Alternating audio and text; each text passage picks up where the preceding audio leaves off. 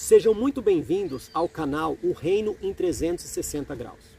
O intuito deste canal não é julgar quem está certo ou errado, e sim ligar um botão de reflexão, um botão de alerta, para que busquemos juntos ao Espírito Santo de Deus direção para fazermos uma convergência em meio à diversidade de opiniões e visões tão diferentes sobre os mesmos assuntos.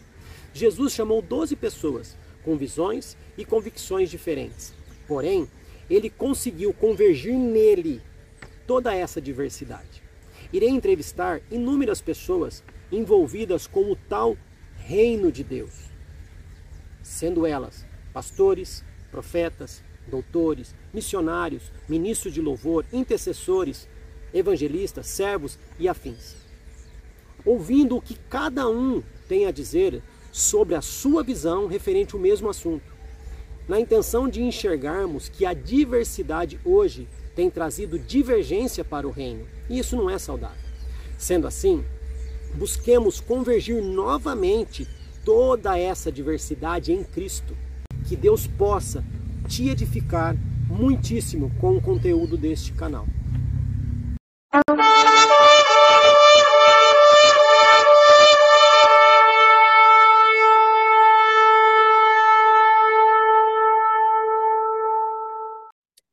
Estou hoje aqui com o pastor Carlos Rangel e eu estou muito feliz porque, mais uma vez, a visão do canal está sendo alcançada. E por que, que eu digo isso?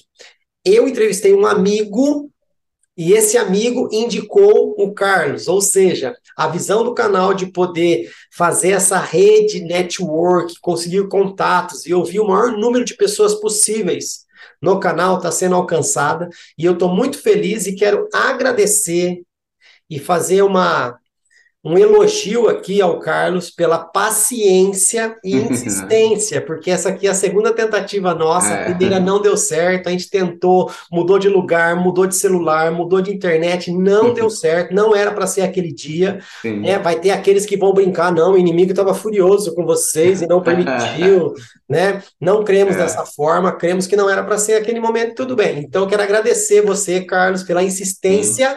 E pela confiança também de querer nos ajudar aqui. Muito obrigado por estar aqui com a gente hoje, cara. Sim, cara, eu espero contribuir, não, a paciência é sua, né?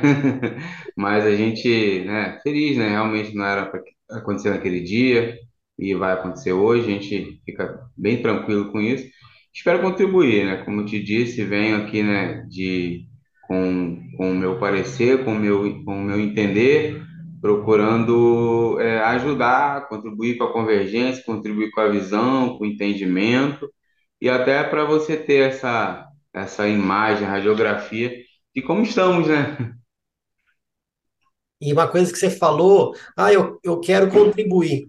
Cara, todas as pessoas que estão vindo aqui, elas estão contribuindo. Tem algumas pessoas que falam para mim, Fabrício, eu não vou participar porque eu não tenho teologia. Eu não vou participar porque eu não tenho ministério formado na igreja. Não é isso que eu estou buscando. Eu quero ouvir a opinião do maior número de pessoas faz, que fazem parte do tal reino de Deus para enxergar realmente aonde nós estamos. Estamos alinhados, desalinhados, estamos próximo de uma convergência, estamos perto, já estamos vivendo numa divergência enorme, né? E as pessoas têm essa visão. Não, você tem que entrevistar só pastor, você tem que entrevistar só apóstolo, você tem. Não, eu quero entrevistar todas as pessoas. Então, todas as pessoas que vêm aqui, elas contribuem. Sim. Isso é interessante. Todas as pessoas que vêm aqui, elas contribuem.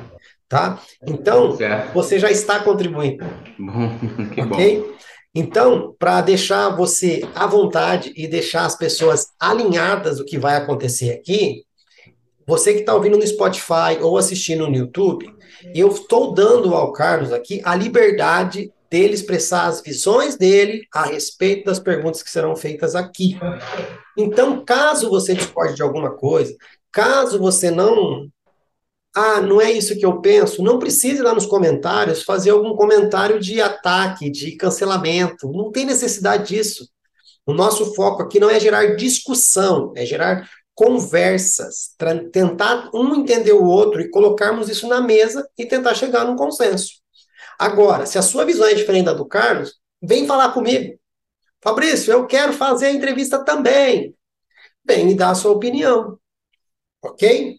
Então o Carlos não está aqui para ser medido como maior, menor, melhor, pior. Não, ele veio aqui para dar as opiniões dele. Tanto é que nem uma live, é gravado, é um ambiente onde ele vai poder falar o que ele quiser e o que ele pensa. E depois a gente vê o que acontece quando a gente postar o material, né? Se vai ter os haters, se não vai, se tiver também não tem problema nenhum, né? Tudo bem, Carlos, quanto a isso? Tudo bem, fechado, sem problema. E aí, pessoal, tenha, tenha dó de mim, gente. eu tenho medo da internet, ô Fabrício, sabia? Uhum. Eu quase não não vou a público porque eu tenho medo de, disso aí, mas é uma coisa que a gente vence, né? Sim. Mas, cara, é uma coisa que eu, eu, eu, eu penso. Só foge da discussão quem não crê piamente naquilo que fala. Certo. E não tem a humildade de falar, poxa, eu errei. Sim. Cara, todos nós estamos sujeitos a errar. Só que eu acho que tem a questão também da convicção. Você tem convicção daquilo que você está falando? Você consegue defender aquilo que você está falando? Você internalizou essa mensagem para que se alguém perguntar algo fora dessa mensagem, você consegue né, trazer a pessoa para o entendimento? Se sim, sim. Se não tem, aí sim, vamos buscar um, se aprofundar um pouco mais, vamos chegar, vamos nos enraizar um pouco mais nos conceitos que a gente tem, para a gente poder conversar. Né? Porque a palavra discussão ela foi secularizada no nosso meio, né? Falou em discussão, todo mundo já pensa em briga. E não é isso. É. Discussão é colocar em discussão ideias diferentes. Sim. Conversar, é discutir, né? Mas, infelizmente, como a gente seculariza, e aí vira, acaba polarizando. Falou discussão, já vira, é, pensa em briga. Não. Né? A gente vai estar tá conversando aqui, a gente vai estar tá discutindo, né? E antes da gente começar as perguntas, Carlos, eu vou apenas ler a sua bio aqui, né? Porque, nossa, pastor Carlos Rangel, tá, tudo bem, quem é? Ah, é amigo de alguém que veio, tá, mas quem é? Não, tem uma bio aqui que a gente vai ler. É. Hoje eu vou estar falando com o pastor Carlos Rangel, ele é casado com Simone, pai de Azaf, Natan e Débora, pastor no ministério Projeto Efatá, integrante do presbitério Ecclesia Church, locutor do programa No Fluir do Reino RVI FM. Família, oração, avivamento. Fala um pouquinho da, da sua bio para gente. O então, que é o projeto EFATA, o que, que é o sim, Ecclesia é, Church. Sim, primeiro minha família, né? Amo, amo muito minha família, o meu maior projeto, não é de boca para fora.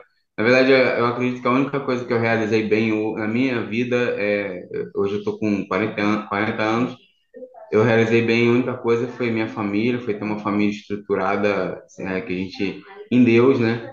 Amém. É, a, o Ministério Projeto Fatah é uma igreja que a gente plantou em 2017, a gente vem caminhando né, desde 2017. Não, eu não sou pastor titular da igreja, eu sou auxiliar, né? Tem o pastor Giovanni, que é o nosso amigo, a gente caminha junto lá, são dois, dois casais, duas famílias, ele também tem três filhos, né? É para encher a igreja, né? A gente já faz lá para encher a igreja enfim. e, e nós caminhamos né, dentro de um entendimento, buscando fazer aquilo que Deus está inserido naquilo que Deus está fazendo. Buscando sempre nos corrigir né, em tudo. E, e no caso da Ecclesia Church, é a igreja que, nos, que a gente tem uma aliança, que a gente caminha caminha junto, né? Era um outro nome, mas eles decidiram, né? Era o Vem Fluir, era o Vem Fluir mas eles decidiram mudar a partir de um entendimento, uma visão. E nós caminhamos juntos, é uma aliança, são amigos né, de, de uma outra cidade, né? Na verdade é do Rio de Janeiro, nós somos de Caxias, é um pouco distante, mas a gente sempre está junto, se fala todo dia, é uma amizade muito, uma aliança muito maravilhosa, que de lá a gente é, é, de lá a gente colhe a ajuda né, necessária para a gente caminhar. Eu gosto, eu gosto muito de alianças, né?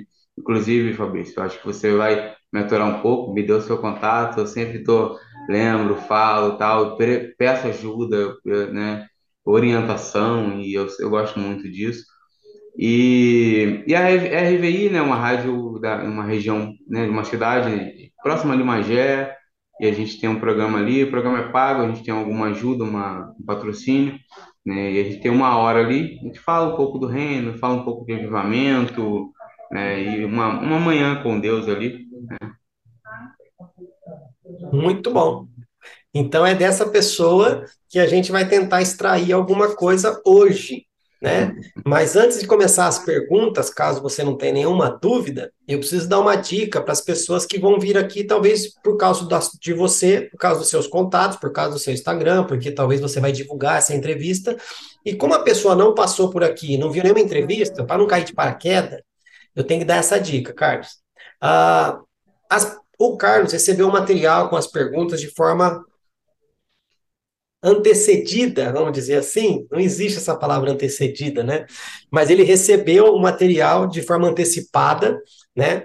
E ele já leu as perguntas, já viu o contexto, e ali vai aparecer alguns versículos bíblicos, algumas referências, ok? A gente não vai parar o vídeo, a gente não vai editar e colocar versículo aqui na tela, a gente não vai colocar a voz do Cid Moreira, não vai fazer nada disso. Você tem aí no Spotify, no YouTube, você tem a tecnologia a seu dispor. Dá um pause, pega a Bíblia, talvez faz tempo que você não faz isso, tá? Pega a Bíblia. Olha, ele vai falar sobre esse texto, que legal. O que, que o texto fala? Fala sobre isso. Tá, agora eu vou lá, dá um play e ouve o que ele vai falar a respeito daqueles textos. E a gente caminha dessa forma. E por que, que a gente faz isso? Ai, mas é uma entrevista que fala da Bíblia, mas não lê Bíblia? A gente está fazendo isso para tentar enxugar o tempo. Porque a gente sabe que tem gente que olha lá um vídeo de uma hora e meia, não quer assistir. Uma hora e quarenta e cinco, não quer assistir. Duas horas, piorou. Né? Mas a gente vai fazer entrevista, leve o tempo que levar, a gente vai apenas tentar enxugar o que for ser necessário aqui. Beleza? Recado dado, puxão de orelha dado. Vamos para nossas perguntas, então. Bora? Vamos lá. Vamos lá. Primeira pergunta, pastor Carlos Rangel. Quais impactos as divergências teológicas têm gerado no reino de Deus no mundo em nossos dias? E qual é o papel da teologia na vida da Igreja de Cristo? Certo. É, sobre as divergências teológicas, o, o impacto, assim, as divergências teológicas, elas tinham que existir. Eu acho que não tem como a gente dizer, poxa, não eram para existir.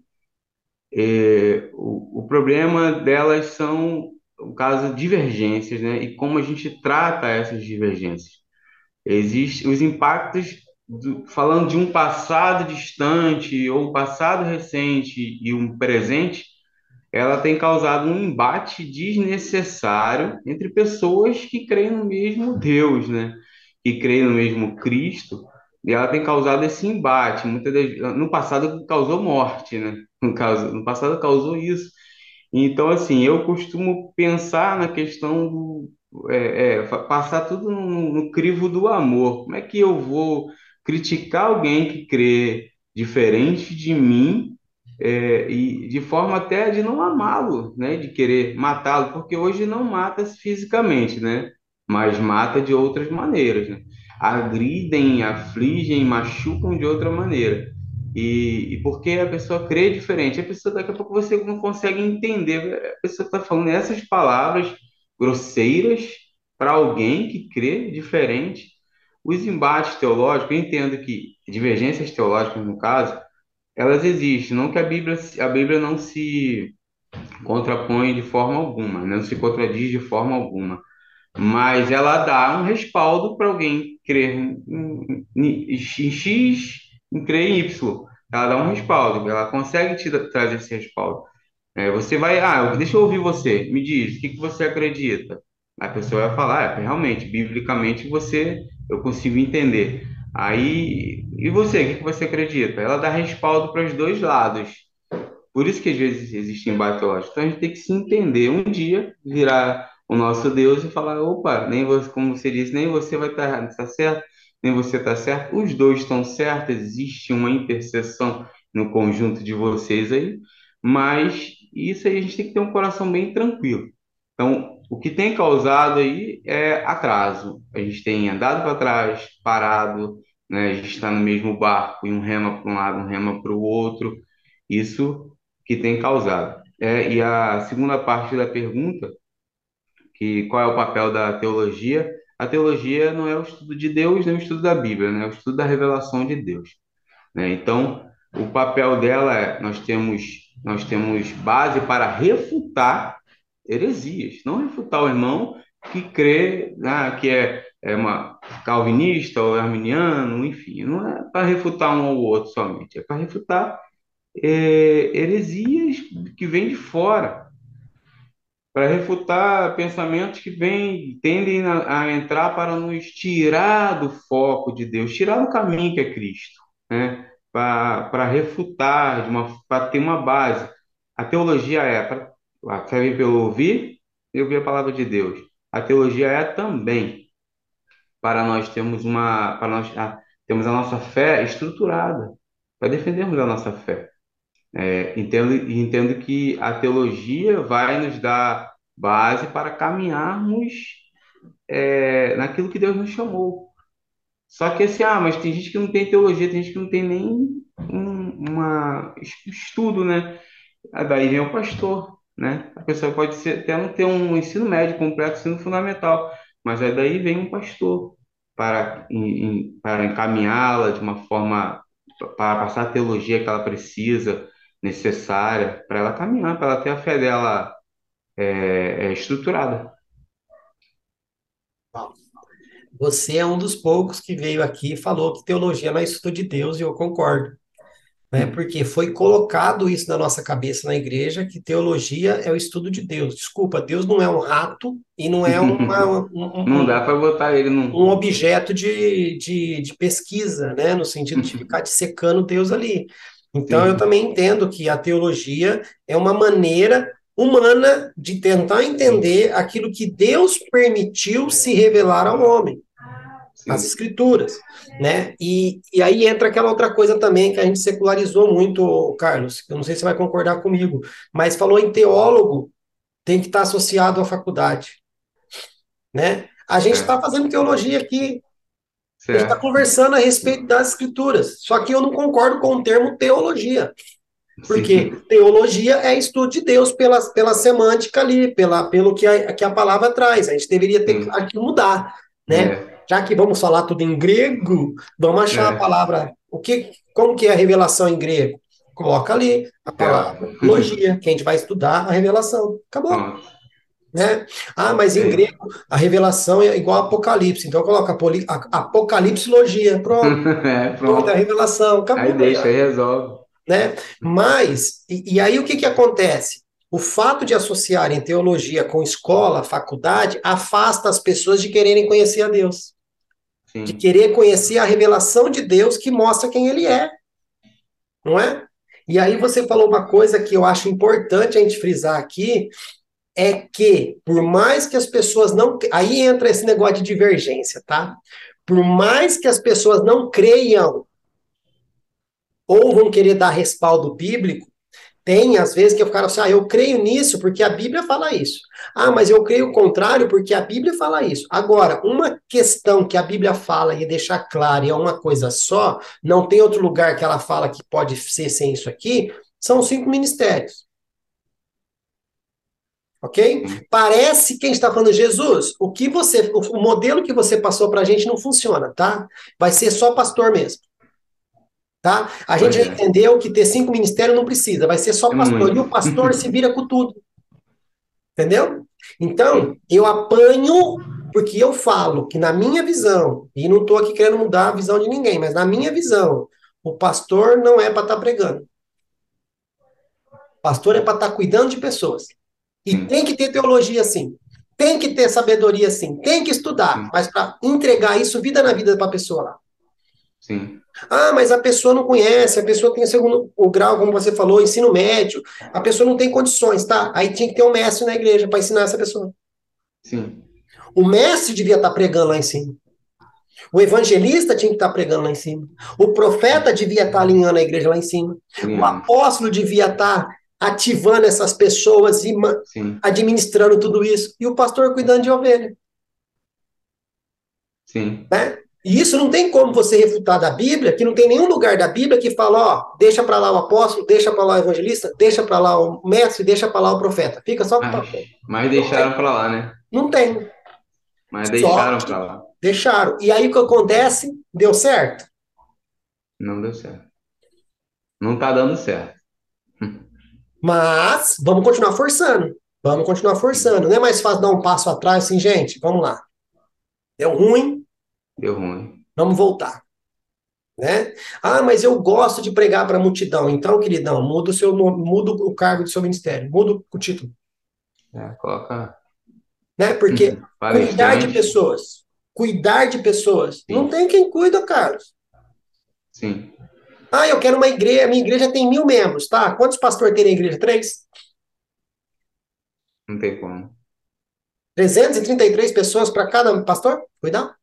Não tem como. Não tem. Se tem mil pessoas, no mínimo, no mínimo, vou falar besteira aqui, tá? No mínimo, era para ter uns 100 pastores, no mínimo. É, Cada você, pastor cuidar de 20 pessoas. 100 se por 10 você, pessoas. é, você falando da pedagogia, dizem que um, um professor, ele com 15 alunos é o limite, que ele consegue ati- atingir realmente o, o objetivo para aqueles alunos. né? Agora tu imagina, pastor para 100, enfim. Mas nessa hora, a pedagogia não é aceita por quê? Porque ela não é um encargo bíblico. Pois é. Isso é coisa do homem. Mas é o entendimento, né? Pois Mas é. quem que deu, Ah, sim. quem deu o entendimento da pedagogia para o homem? Foi Deus. Foi Deus. Quem deu o entendimento da, me- da medicina para o homem? Foi Deus. Foi Então eu Deus. tenho que usar isso na minha vida, então. Né?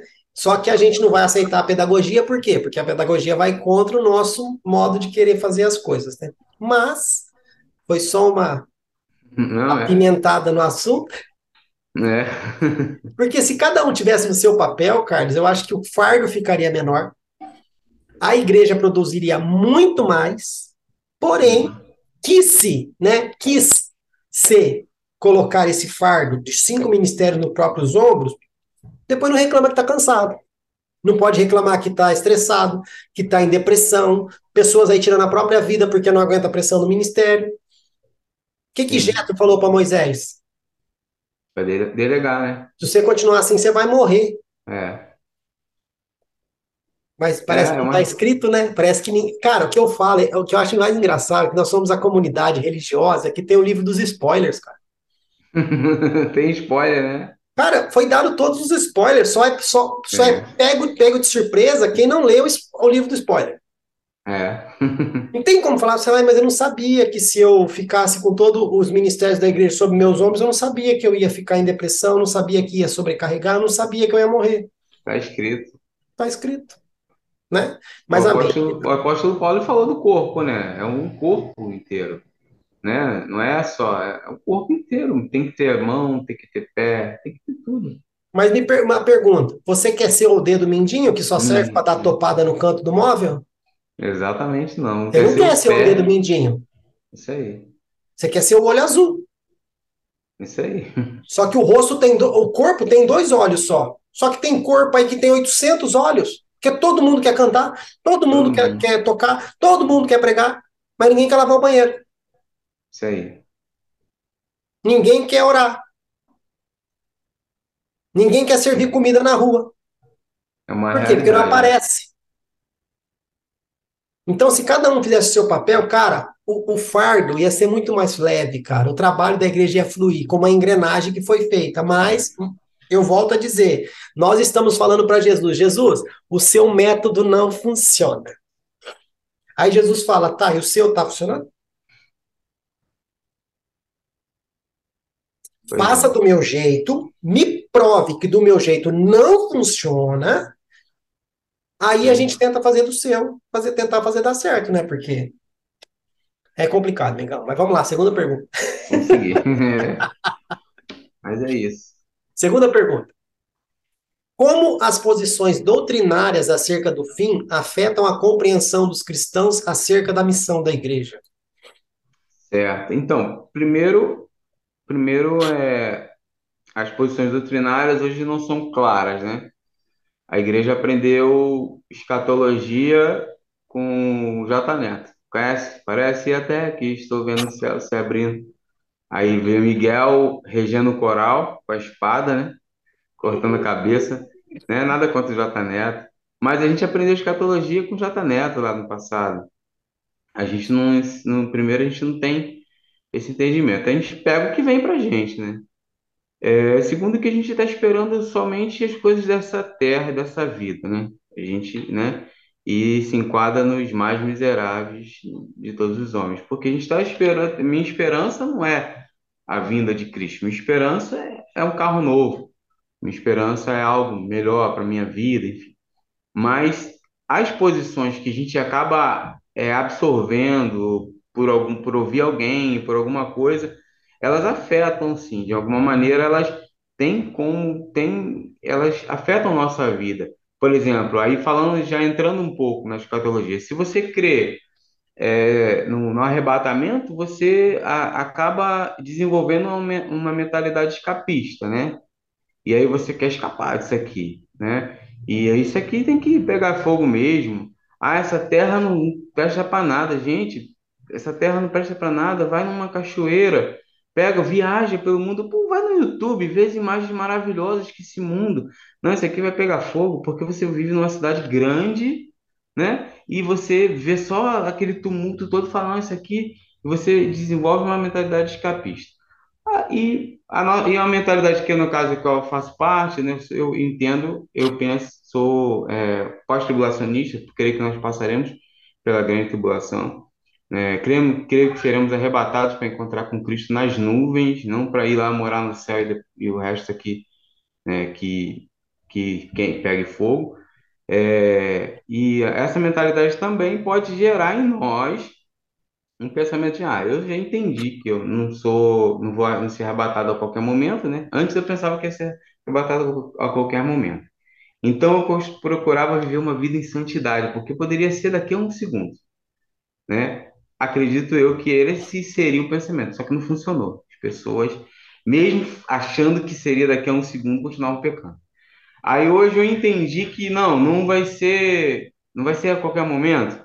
A, a, a gente está enxergando que pode ser daqui a tantos anos por causa do sinal A, sinal B. Aí eu já vou viver uma vida liberal, tranquila, assim, liberal no sentido de pecando, porque não vai ser agora. Então, a, a visão acerca do fim, ela influencia? Sim, entendo que influencia muito. A visão acerca do fim deve ser pauta na igreja? Sim. Aí vem o mestre que você falou, os mestres ensinando sobre isso. Mas não somente porque a visão acerca do fim, de como será, será o arrebatamento, o apocalipse, os cavaleiros do apocalipse. Não, para entender que esse fim, na verdade, para nós é o começo, é o início, é o início de uma eternidade. O cristão hoje, Fabrício, não vive como se fosse eterno. Ele não pensa, eu sou eterno, cara. Eu vou viver para sempre. Ele não pensa isso. Isso aí, falar disso na igreja é conto de carochinha, é utopia. Eu falo disso na igreja, eu falo disso no meu trabalho. Eu falo disso em qualquer lugar. Não sei, eu vou viver eternamente. Se eu, se eu estiver morto, eu serei ressuscitado para encontrar com eles na nuvem. Se eu estiver vivo, eu serei encontrarei com eles na nuvem e descerei para junto com ele, para ser reinar com ele, né? Sentar no trono com ele. Vai ser um funcionário dele, né? É, é, no milênio, eu acredito no milênio, no milênio, ser um funcionário dele, para restaurar as coisas como ele nos designar. Então, assim, eu acredito que influencia, sim, que deve ser pauta na igreja, mas não a respeito somente do fim, para as pessoas estarem preparadas. O cristão não pode se, se mover por medo, gente. Ah, eu eu tô na igreja por quê? Tenho medo de ir para o inferno. Ah, eu tô na igreja por quê? Porque eu quero ir o céu, tenho medo de morrer, não quero, eu quero viver para sempre. Não. Eu estou aqui servindo ao Senhor Jesus Cristo porque eu quero estar com Ele. Ele me amou de uma maneira e eu quero estar com Ele. E eu acho interessante que quando o apóstolo Paulo vai consolar, é, quando ele fala do arrebatamento, né, em Tessalonicenses, que ele vai consolar aqueles que perderam seus entes queridos, ele, ele diz, ele explica é, os que estiverem, estiverem mortos, que estiverem vivos, e ele fala assim no final, e estaremos para sempre com o Senhor. E se você vê ali dentro, está um monte de pensamento escatológico que Paulo resume em estaremos para sempre com o Senhor. Aí tem gente que fala, não, mas será onde? Será como? Não, estaremos com Ele. É, e aí eu, eu entendo o seguinte, aqueles que acreditam no arrebatamento, aqueles que hoje, né, que não conseguem arredar o pé desse pensamento, né, puxando sardinha para o meu lado, né? E aqueles que não acreditam devem entender o seguinte: se eu não acredito no arrebatamento, serei surpreendido. Se eu acredito no arrebatamento, também serei surpreendido. E será uma, uma, uma, uma surpresa maravilhosa, né? Estarei com Deus. E para terminar minha fala, o cristão ele deve estar focado nessa esperança, não somente quando está passando dificuldade, não somente num tempo difícil, num tempo um governo, num lugar difícil, não, ele deve estar focado nisso. Essa deve ser a nossa esperança, a bendita esperança. Assim que a gente tenta é, ministrar e falar na nossa congregação, para minha família. Amém. Tem que estar preparado, independente da visão, né? Independente da visão, tem que estar em Cristo, né? Que a minha preocupação, por exemplo, ah, você quer falar que vai ter arrebatamento? Tá, mas você está falando porque essa pessoa, para ela ser arrebatada, ela tem que estar preparada?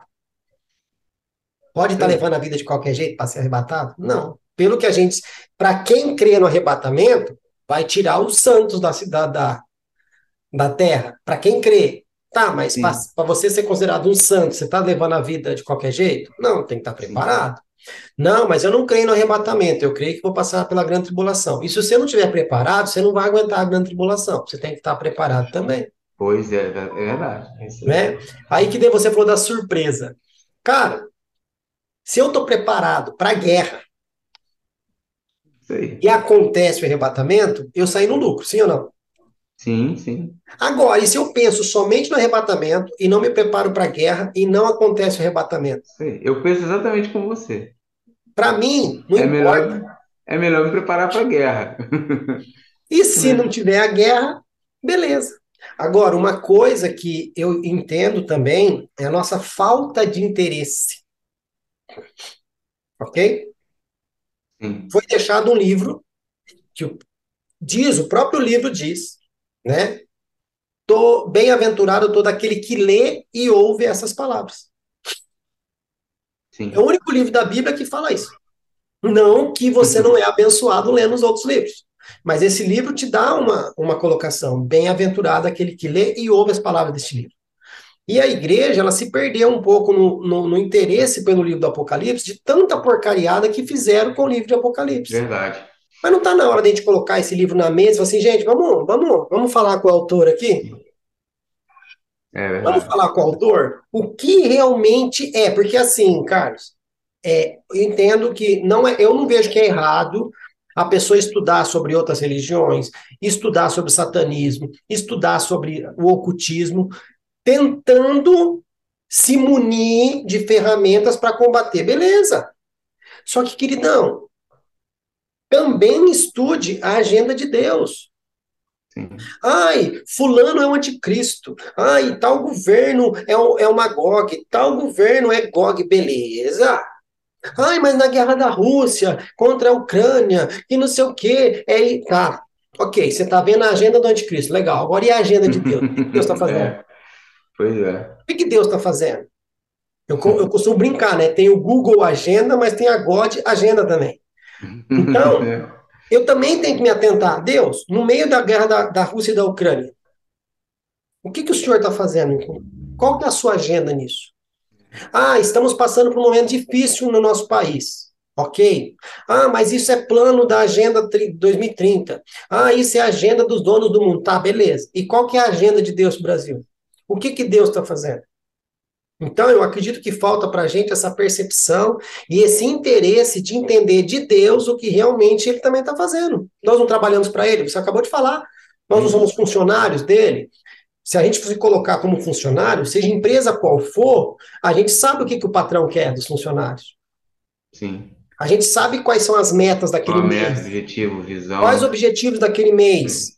Quanto que tem que se produzir naquele mês. Quantos fornecedores têm que ser abastecidos com a nossa produção naquele mês? Aquele mês vai ser feito tal produto ou tal produto? Vai ser feitos todos os produtos que nós produzimos ou vai ser apenas uma demanda diferente de produtos? Então, para mim, o que falta é um pouco mais de interesse nessa questão da eternidade que você falou. Né? Sim, sim. Cara, a palavra eternidade, só de eu ler ou ouvir a palavra eternidade, minha cabeça já dá um boom. É um negócio que. Sabe?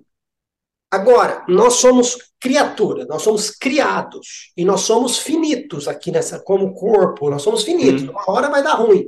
Tanto é que tem que trocar. Se não morrer a morte física, o corpo vai ser glorificado para suportar a eternidade.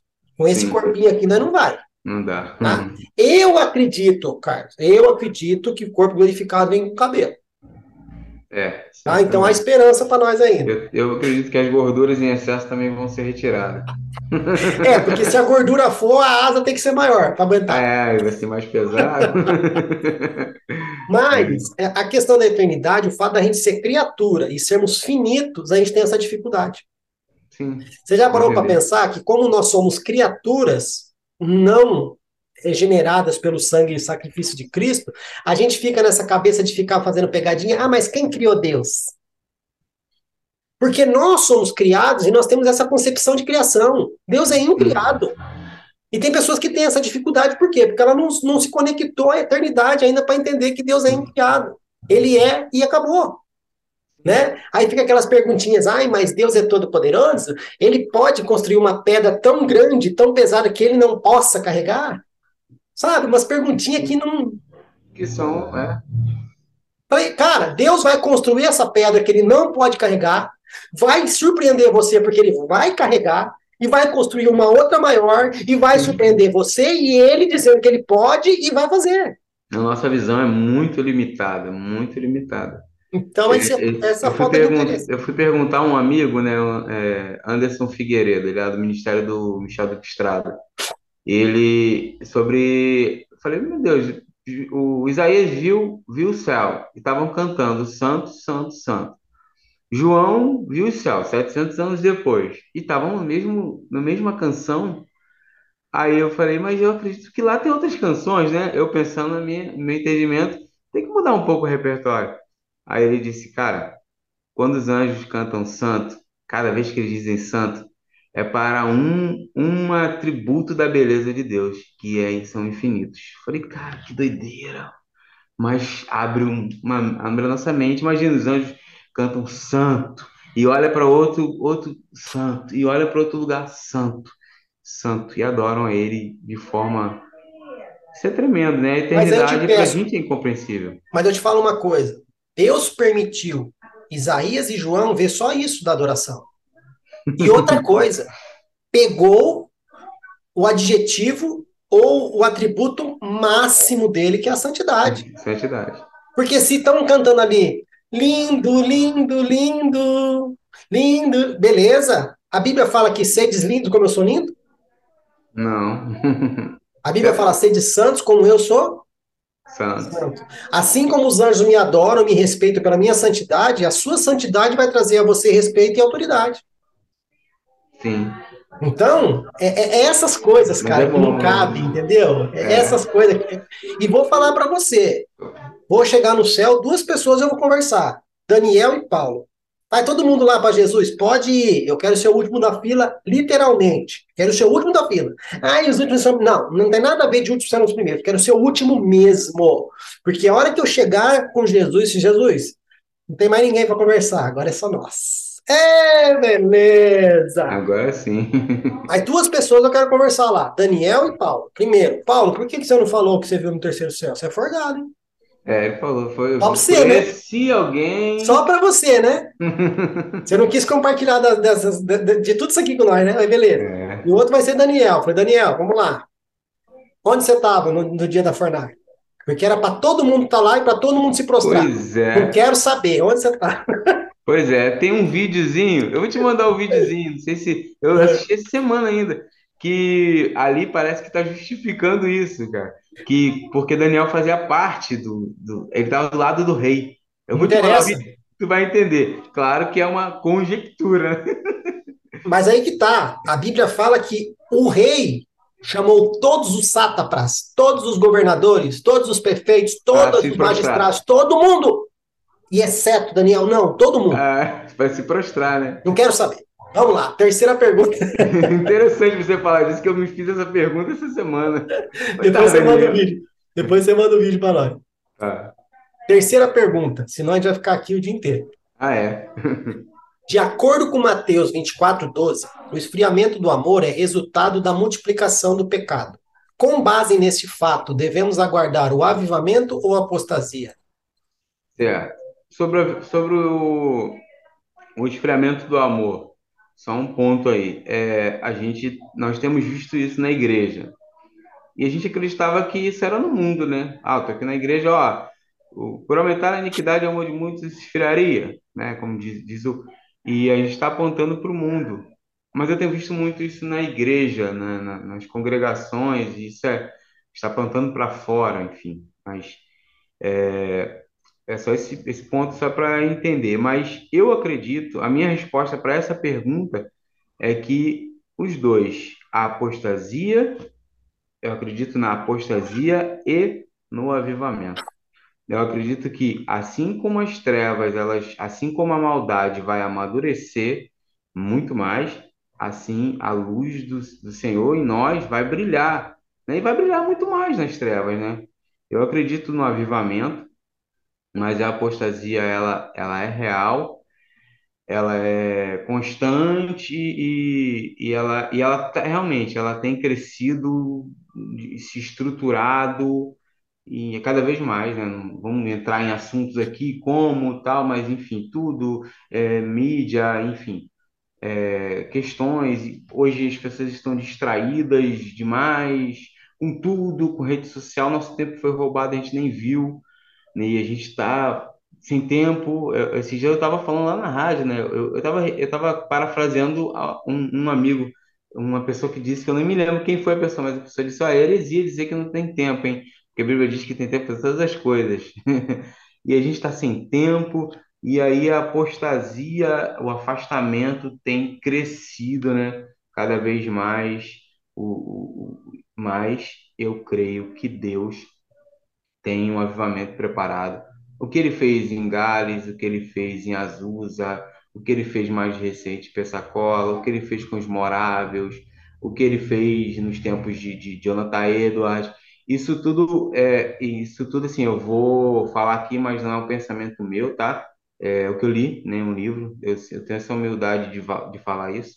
E li, entendi e, e pego para mim esse entendimento tudo isso foi um, um prelúdio, um ensaio para que um avivamento maior, unindo todos esses avivamentos, todos os, todas as, os, as características de- desses avivamentos, em um avivamento futuro. Eu acredito que Joel 2:28 ele não foi um momento só, ele vai se cumprir, ele vem se cumprindo desde Atos, né? E e, e assim, a apostasia vai aumentar, mas o avivamento, a igreja vai estar gloriosa nesse meio. E aí vai ser, vamos, e aí vamos ver o que vai acontecer. Esse é meu, meu entendimento. É, é outra palavra também que a gente secularizou na igreja, né? Avivamento, né? né? É, quando Abacuque fala aviva, né, a sua obra no meio de nós, aviva, né, é porque estava meio que morto. Avivar é trazer a dar vida, então era algo que tinha vida, ou tá para um finzinho da vida, ou perdeu a vida.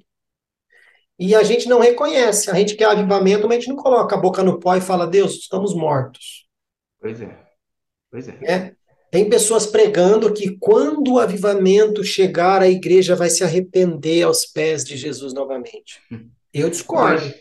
Para produzir o, o avivamento tem que ter arrependimento. Eu acredito sim, entenda, Carlos. Eu acredito sim que o avivamento na igreja causa arrependimento fora da igreja. Isso aí, A Azusa prova isso pra gente.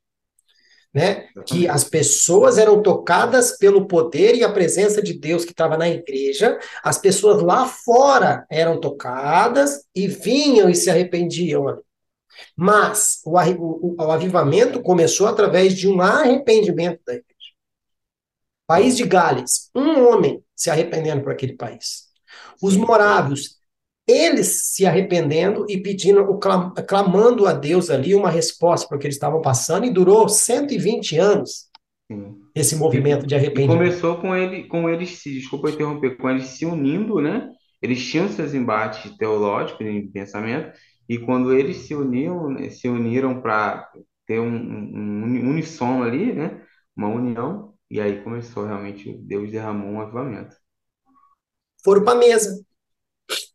Queridão, nós somos os líderes da igreja dessa região. O que, que a gente está fazendo com o nome de Deus aqui? É, cara. Opa, estamos fazendo coisa errada. Senhor, nos perdoe. Senhor, nos perdoe. O tempo que a gente denegriu o teu nome é o tempo que a gente vai tentar retra nos retratar do que foi feito. Nos perdoe, nos perdoe, nos perdoe. Durou 120 anos. Né? Mas hoje, como é tudo fast food, é. vai e prega hoje, Carlos, na sua igreja, assim, irmãos, nós vamos fazer um, um, tempo de oração aqui agora, nós vamos fazer um tempo de intercessão, nós vamos ter um momento de, de busca e nós vamos alcançar a vitória. E essa nossa igreja vai estilhaçar tudo aqui na nossa cidade. Nós vamos ganhar a cidade através desse movimento, só que vai durar 120 anos. Topam? é.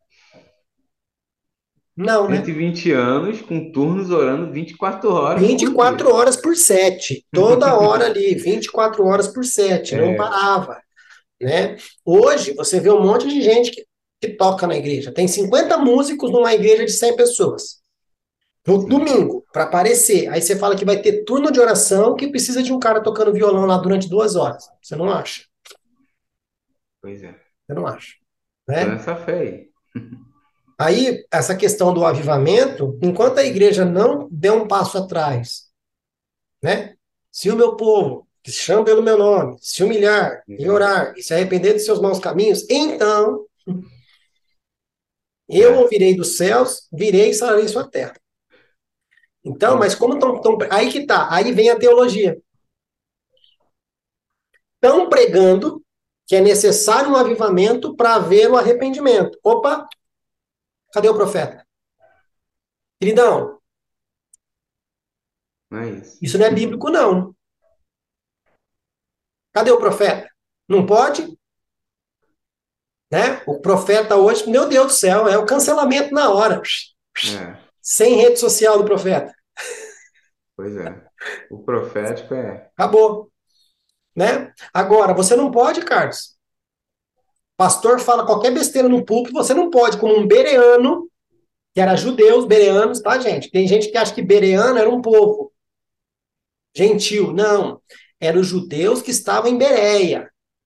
Ok? Judeus uhum. que criam na Torá, criam nas escrituras, criam nos pergaminhos.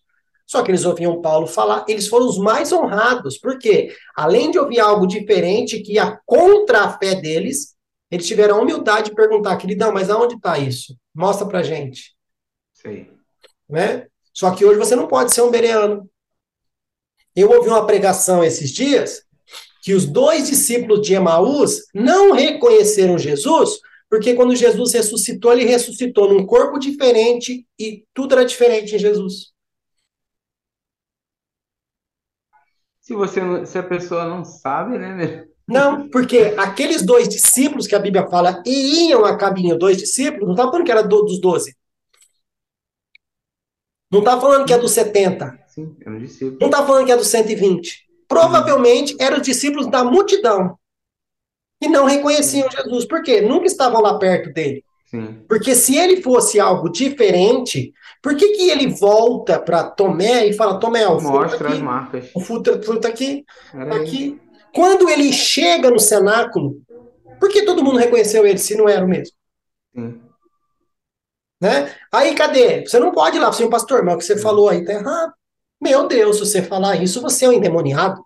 Eu, eu, me, eu me recordo, mas faz muito tempo, eu, muito tempo eu ministrando, no, né, no pastor, e aí eu falei que eu li, né, muito bonito que Paulo, eu li que Paulo, é, ele ele falava que os, dois mandamentos, resumir os dois mandamentos de, na verdade, que Cristo fez isso, Paulo repetiu, né? E eu falei que não, não, não atribuía a Jesus, resumir os, dois, os dez mandamentos em dois, né? Mas a Deus sobre todas as coisas, a próxima é si mesmo. Aí o pastor no final pegou a Bíblia, a Bíblia grandona, né? Aí não, tá escrito aqui, com muita humildade, né? Aceitei, fiquei quase em depressão, aceitei aquilo ali. Não quero mais pregar, rapidinho voltei porque a gente, né, logo no início, e você tem que aceitar isso aí. Mas hoje, hoje tudo, hoje tudo é, por exemplo, o profeta, como você falou aí, né, você não pode falar com um pastor. o profético hoje, é, o Fábio Coelho, não sei se você conhece o Fábio Coelho, que é do Rio e está agora lá em Bragança, né? Bragança. É, ele, ele fala, ele ensina muito isso. Ele fala, gente, o profeta ele pode errar, se equivocar. Então as pessoas com medo de arriscar, sabe? Ah, e se não for? E elas para, travaram o profético na igreja. Então, mas o profético no sentido daquilo que está para acontecer, ele pode errar. Mas o Sim, sim, profético, sim, naquilo que já está escrito e está sendo sim, pregado sim, de forma errada, a pessoa não tem que ter medo. O problema, sim, o problema é um sistema que não aceita, sim, exatamente. né? Paulo chega para Pedro e faz o quê? Ô, queridão, palhaçada é essa aí? Tá com os gentios? Tudo lindo. Aí chega os seus irmãozinhos judeus aí, você começa a desprezar os caras. Palhaçada é essa, E mano? era o Pedro, cara, era o Tá me Pedrão, tirando? Você vai, você acabar com o meu ministério. Meu ministério é com os gentios. Aí você vem dar mau testemunho para eles. Pode parar, amigão. E nesse E tempo principalmente porque você é o príncipe da igreja. Você não é o príncipe da igreja? Dá testemunho, viu? É isso aí. E Pedro estava com bagagem nesse tempo, não era, Sim. né? Era um homem já, o príncipe, como você falou, Entendeu? né? Mas Mas é, não, é hoje realidade. não. Você tem que ouvir e ficar quieto. Mas por quê? Outra coisa. Volta para o interesse. A gente falou de teologia, mas a gente esqueceu de falar que as pessoas não querem ler Bíblia. Porque elas É, acham que ler Bíblia é para quem vai para a faculdade. Aí. pastor vem e prega o que quiser, tá? Ó, nessa mesma pregação, quando ele fala que o Emaús, ele estava lá em Emaús, ele começou a descorrer desde Gênesis até até a morte e a ressurreição. Quem era Cristo nas escrituras, né? Aí ele pega e fala o seguinte, gente, olha só, Jesus chega para os discípulos, para aqueles dois ali e fala, então, mas não estava escrito lá que a respeito deste que vocês estão tristes, não estava escrito lá em Gênesis 3,15? Uhum. Que a semente, a mulher dará uma semente, e a semente da mulher vai pisar a cabeça da serpente, e a serpente vai morder o calcanhar dela? Tá. Aí ele continua. Com certeza ele usou Êxodo 18, 18, e foi, foi, foi, foi. Cara, na hora eu fui em Êxodo 18, 18. Não tem nada falando de Cristo lá. Pois é. Não tem nada falando de Cristo lá. É um versículo jogado no meio de um contexto qualquer. Menos falando de. Cristo. Aí eu te pergunto: quantas pessoas foram pesquisar na Bíblia se Êxodo 18, 18 tinha alguma coisa. Não, foram para casa acreditando que em, em Sim. Êxodo 18, 18 tem coisa lá. Mas amém. Vamos lá. Quarta pergunta. É, e até, até eu falei, né, que eu, o que eu li num livro, né, o que eu li foi até o livro do Michel Duque Estrada. Na verdade, ele está resumindo que ele tem, ele, eles são mentoreados pelo, pelo Harold Walker, né, daí, daí também de, de, de São. Paulo. Hã? Montemor. Montemor, isso aí. E, e esse foi lá que, que eu li sobre isso. É, e enfim, é uma. Eu, eu gosto de citar, né, realmente. Como- Quando eu falei do avivamento, é, eu gosto de citar o, o- também o base, né? Eu ouvi muito isso do base. Bora ver, tem gente que não gosta, tem gente que critica, tem gente que não critica. Eu também critico o base às vezes, né? Mas, mas eu, os ensinamentos, assim, me abriu muitos olhos, me, me tirou muitas interrogações, me fez realmente ler a palavra e entender muito mais. Mas vamos lá, vamos seguir. Quarta pergunta. É a quarta pergunta ainda. Ainda, ainda. Qual sua visão sobre a teologia do domínio? A igreja deve ser soberana sobre todas as áreas de influência no mundo? Qual é a relação desta afirmação comparada aos textos de Mateus 16, 18, 20, Efésios 3, 10 e Efésios 6, 12? Sim, vamos lá. Sobre a teologia do domínio. Essa, essa, é, pode ser a que eu mais vou divergir. Pode ser, a- não, não pode ser que eu, eu sempre tive uma recusa sobre esse entendimento. A teologia do domínio, pelo que eu entendo, ela não é, não é uma teologia formada que ah, vão ensinar você sobre teologia do domínio né? Ela é uma coisa que está implícita em muitas das coisas que nós falamos. Eu posso dizer aqui para você que eu, não, que eu discordo da teologia do domínio e você me encontrar amanhã cantando um louvor que ele vai falar sobre teologia do domínio na igreja, né? Que vai trazer essa ideia, né? Da teologia do domínio. Então, mas é a que eu mais posso, pode ser a que eu mais vou divergir aqui, que eu mais vou me, enfim. Mas por que que eu entendo? É, hoje eu não entendo que a igreja deve ser líder em todas as áreas. É, eu entendo que isso não deu certo no passado, quando a igreja foi se uniu com a política no passado, é, lá em, é, em Constantino, né, na época de Constantino, no ano 300, isso não deu muito certo.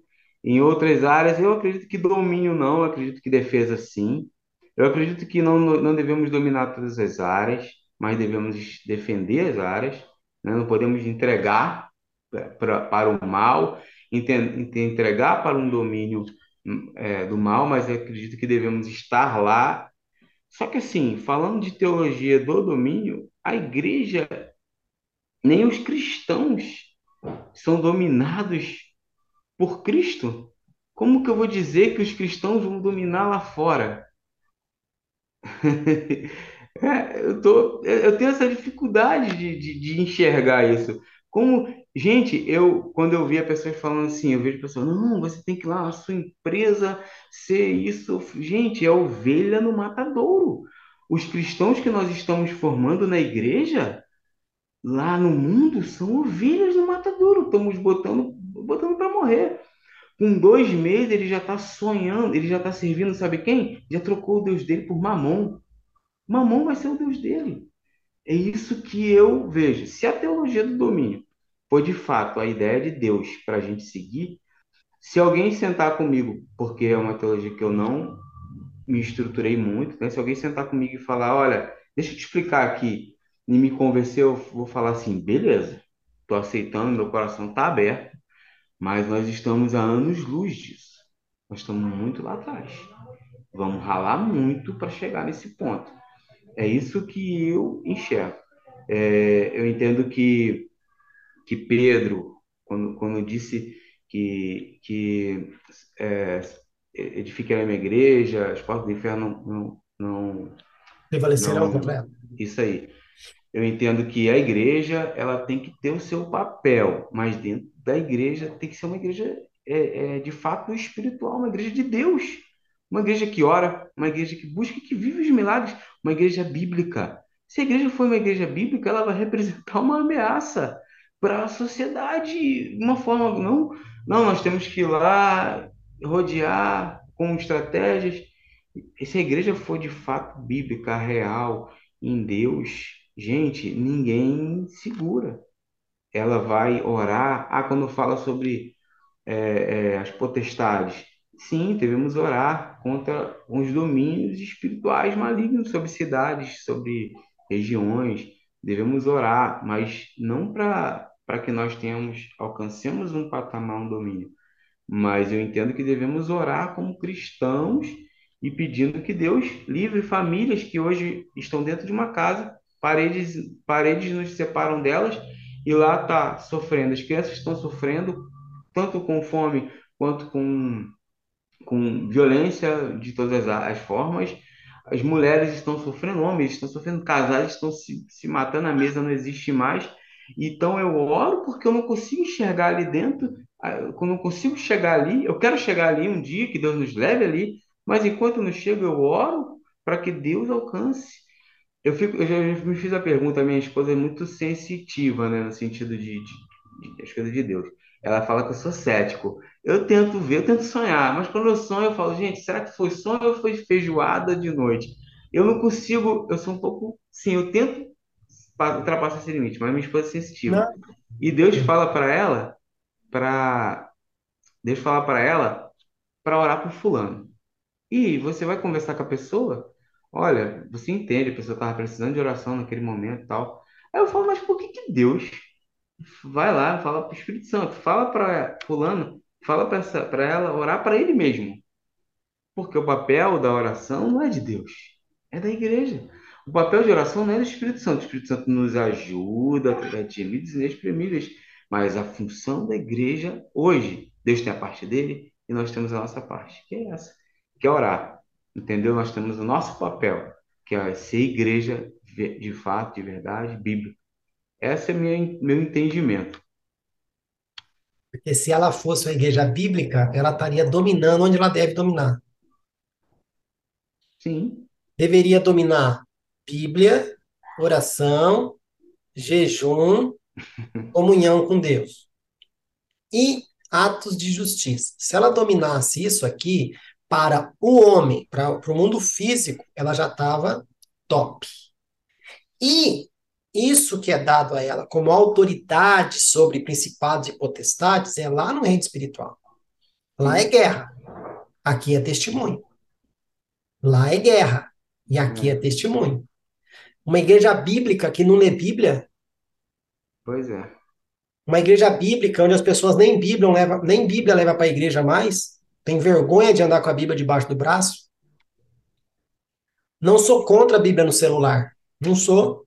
Uhum. Só que nem no celular você olha a Bíblia no culto. Por quê? Porque é. o culto agora é tanta tecnologia que põe, põe escrito lá na tela para você. Sim. Você é um consumidor. Sim. Você não é um adorador nem, nem aqui na China, você é um consumidor. Aí fala para você, querido, abra a sua Bíblia de papel em Obadias. Nem sabe por onde começar. Por quê? Porque na igreja, quando o pastor prega sobre Obadias, já tem alguém no computador que já pesquisou lá na, na Bíblia online ou no qualquer programa lá. Obadias, está aqui, põe lá, tal texto, tal versículo. Né? Então, assim, é, aonde a igreja deveria dominar, ela não domina. Não domina. Okay? Aonde ela tem que ser influência nessa terra, ela não é. Ok? Porque você acabou de falar, nós entregamos. Nós entregamos a educação para quem? Para o governo. Nós entregamos a cultura para quem? Para o governo. Nós entregamos os músicos para quem? Para o mundo. Nós entregamos. Agora não reclama. Não reclama. Ok? Só isso. É isso. Quinta pergunta. Vamos lá. Escatologicamente dizendo, novos céus e nova terra são literais ou metafóricos? Nós iremos para o céu ou o reino dos céus virá até nós? Sim, é... então, eu entendo que nós, Novos Céus e Nova Terra, são né, literais e metafóricos. Assim, eu não estou dizendo que a Terra não será destruída, é isso que eu entendo. Então, ela será renovada, né? E, nós, e os céus e a Terra se unirão. Eu acredito na Nova Jerusalém descendo dos céus. E eu tenho é, a esperança terrestre o que né, as testemunhas de Jeová chamam de ter esperança terrestre.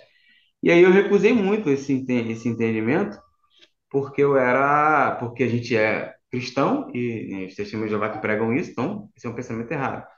Mas eu acredito que os céus e a terra se unirão. O reino de, de Cristo milenar será aqui, o reino de Deus será aqui, viveremos aqui. É, assim eu creio. Novos Céus e Nova Terra, eu entendo que é uma renovação, né, das coisas, claro, novo. Então, eu acho que a minha resposta seria que é literal, né? Não é que vai ser novo no sentido, ah, um no lugar, vai colocar um no lugar. É, eu acredito assim. E penso que isso aí é, permeia muito o que o cristão pensa hoje. O cristão, ele, ele, ele, ele tem um limite, né, na, na sua, na sua vida cristã. Ele tem um limite. O limite ou é a morte dele ou é o dia que Cristo vai levar para o céu, e lá nós vivemos, veremos somente com as mãos levantadas, só isso. E ele não entende que vamos viver uma vida ah, aqui nessa terra.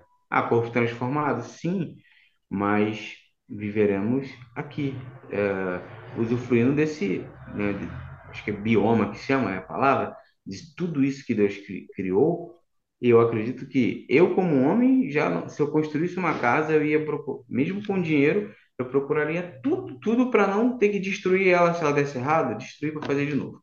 Eu tentaria reformar, reformar, reformar, ou enfim, enfim, eu não destruiria ela. Imagina Deus vai construir algo para destruir lá na frente, com toda sabedoria. Então, não sei se eu respondo a pergunta, mas é isso que eu penso. Não, responde e, e, entra aquela questão, né? Eu concordo com tudo que é dito, né? Tenho amigos que creem numa renovação, outros creem numa destruição e uma criação de novo, porque assim, Deus é soberano. A gente também às vezes olha com, nossa, com a nossa capacidade de, de, de criação, né? Não tinha nada lá, Deus criou. Sim. Ok? Um novo céu e nova terra? Pode ser que Deus acabe com esse e coloque um novo na nossa mão? Pode, Sim, e como pode não ser. Sim. Pode não ser. Aí entra aquilo que eu te falei, o interesse da gente se, se, se preocupar com esse assunto. O assunto da eternidade. Esse, essa é uma pergunta que nós, que nos dizemos né, embaixadores do reino, Uhum. cara, embaixador do reino que não sabe nada do reino, de onde ser embaixador. Tem alguma coisa errada. Então, era uma pergunta que era para a gente responder assim, ó, papum. Não, não, mas a gente não responde por quê? Porque a gente não está interessado onde a gente vai morar. Sim. A gente não está interessado na, na, na, na eternidade. Né? Sim. Então, nem você falou, eu também creio no milênio. A gente vai fazer o quê mil anos? Ficar tocando harpa? Pois é. Não. Se vai ser uma renovação daquilo que foi destruído pelo Vamos homem. Deus vai falar assim: ó, vocês têm mil anos agora para reconstruir. Só que agora sem o pecado, agora sem a canseira, sem corrupção, sem nada. Vai lá, vai restaurar as florestas, vai restaurar, vai restaurar tudo. Sim, tudo, Vai, tudo. vai. Ah, eu não quero saber de prédio, eu não quero saber de nada desse negócio dos grandes centros. Vai ser igual o Jardim do Éden. Vai destruir tudo e vai acabar com tudo isso aí. Eu encontrei alguém que pensa como eu. Entendeu? Vai trabalhar. eu, eu acredito que os prédios vai tirar eu. Sim, vai trabalhar. Vamos, vai vamos todo. despoluir o Tietê. Isso, Aí, e, e pior disso, imagine Deus falar assim: Fabrício e Carlos, eu estou dando a vocês dois dignidade para ficar nadando no Rio Tietê mil Oxe. anos para despoluir aquilo lá.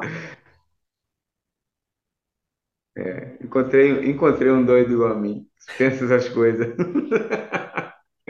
Pô, Mas a falta de interesse, cara, sobre esses assuntos, Sim. É entendeu? Eu, é eu acho que é o que está quebrando a igreja é a falta de interesse. Porque, para mim, tá escrito, tá? E outra, eu vejo um monte de gente falando que Gabriel, eu não acredito que seja Gabriel ali em Daniel 10, tá? Porque quando era Gabriel, a Bíblia falava assim, e Gabriel falou com Daniel. Quando chega em Daniel 10, fala que um anjo, um anjo, não fala que é Gabriel, né? Ele vai- vem para trazer a mensagem para Daniel e fica preso naquela luta entre o principado da, da, da Pérsia e da Grécia, até Miguel vir, Sim. dar uma, uma liberada para ele vir, tal, tal, tal. Uhum. E ele só veio trazer a mensagem para Daniel porque Daniel se interessou em entender a, a- a profecia. Teve interesse. Ele falou: Deus, o que está acontecendo? O cara chegou a ficar doente, velho. Sim. Aí tem umas pessoas hoje, ah, irmão, eu tive uma visão no culto e continua do mesmo jeito. Sabe, Ezequiel teve visão, ficou doente, Daniel teve visão, ficou doente, um monte de profeta aí ficava depressivo porque a visão era muito pesada. É. Hoje não, todo mundo vê. Ah, eu vi uma águia. Aí você levanta e fala também, eu vi Deus vomitando a, hora, a adoração que vocês falaram que entregaram para ele hoje. Vocês vão aceitar essa visão? Não, vocês vão aceitar a visão da águia. Ah, eu amo. Né? Mas o que acontece? A falta de interesse. O interesse de Daniel pede para faz com que aquele anjo volte entregar a, a- a mensagem para ele. E qual é o interesse da igreja hoje? É um prédio novo, é mais membros, é nome, é status. Esse é o interesse da igreja hoje. É, o, o nosso Jesus Cristo fala para orar, né, em nome de Jesus. Eu oro isso, eu sempre oro isso em casa, na igreja, em nome de Jesus, que Deus abra nosso entendimento, traga em- em- a revelação. Uma revelação, né, no sentido de místico, mas nos traga uma abertura de visão em relação às coisas, para a gente entender as coisas. Eu oro isso em nome de Jesus. Esse, Amém. minha oração em nome de Jesus não é para ele me ajudar somente saúde e tal. Falo, não, em nome de Jesus, Senhor. Eu quero ouvir, quero ver o teu entendimento, quero abrir a abertura na minha mente na palavra de Deus. Carlos, eu falo uma coisa e as pessoas me criticam. Para mim, o que tudo que está na Bíblia é o arroz com feijão para quem não quer buscar, para quem não quer se aprofundar, é o arroz com feijão para a pessoa ter a vida dela salva, alcançar a salvação, encontrar ali regeneração, encontrar a santificação. Acabou. Arroz com feijão. Beleza? Só que eu creio também que aquele que tem interesse e buscar tem uma feijoada por trás de tudo aquilo ali. Tem. Não estou falando de um novo evangelho, não estou falando de nada disso. Uhum. Só que tem revelação, tem mistério, tem tesouro, tem coisa ali que basta você ter interesse de escafunchar. Mas não. Sim. Tem gente que me critica, assim, não, o que está escrito lá está escrito e acabou. Amém. É só isso que você quer para sua vida? Eu quero mais. Também quero mais, isso aí. Eu quero mais. Quero mais. Na época passada até escrevi uma música, Existe Mais de Ti. E eu falo, Deus, enquanto as pessoas estão satisfeitas em ficar no átrio, eu sei que existe mais de ti. Eu sei que existe o santo lugar. É. Mas mesmo estando no santo lugar, eu sei que existe mais de ti, que existe Infinito. o santíssimo lugar. É. Né? E assim por diante. Então, cara, eu acho que o que falta é, é o interesse. Interesse. Né? Interesse dessa pessoa que está sendo pouco pregado na igreja. A gente transformou Deus numa pessoa tão sem graça que ninguém quer saber dele né? Só que ao mesmo tempo você levanta a mão e fala: Ai Deus, tu és tudo para mim. Te louvarei, não importa a circunstância. Uhum. Segunda-feira recebe uma notícia que perdeu o emprego, acabou a igreja. Acabou Deus. Acabou Deus, né? Mas bora lá. Sexta pergunta. Sexta, vamos lá.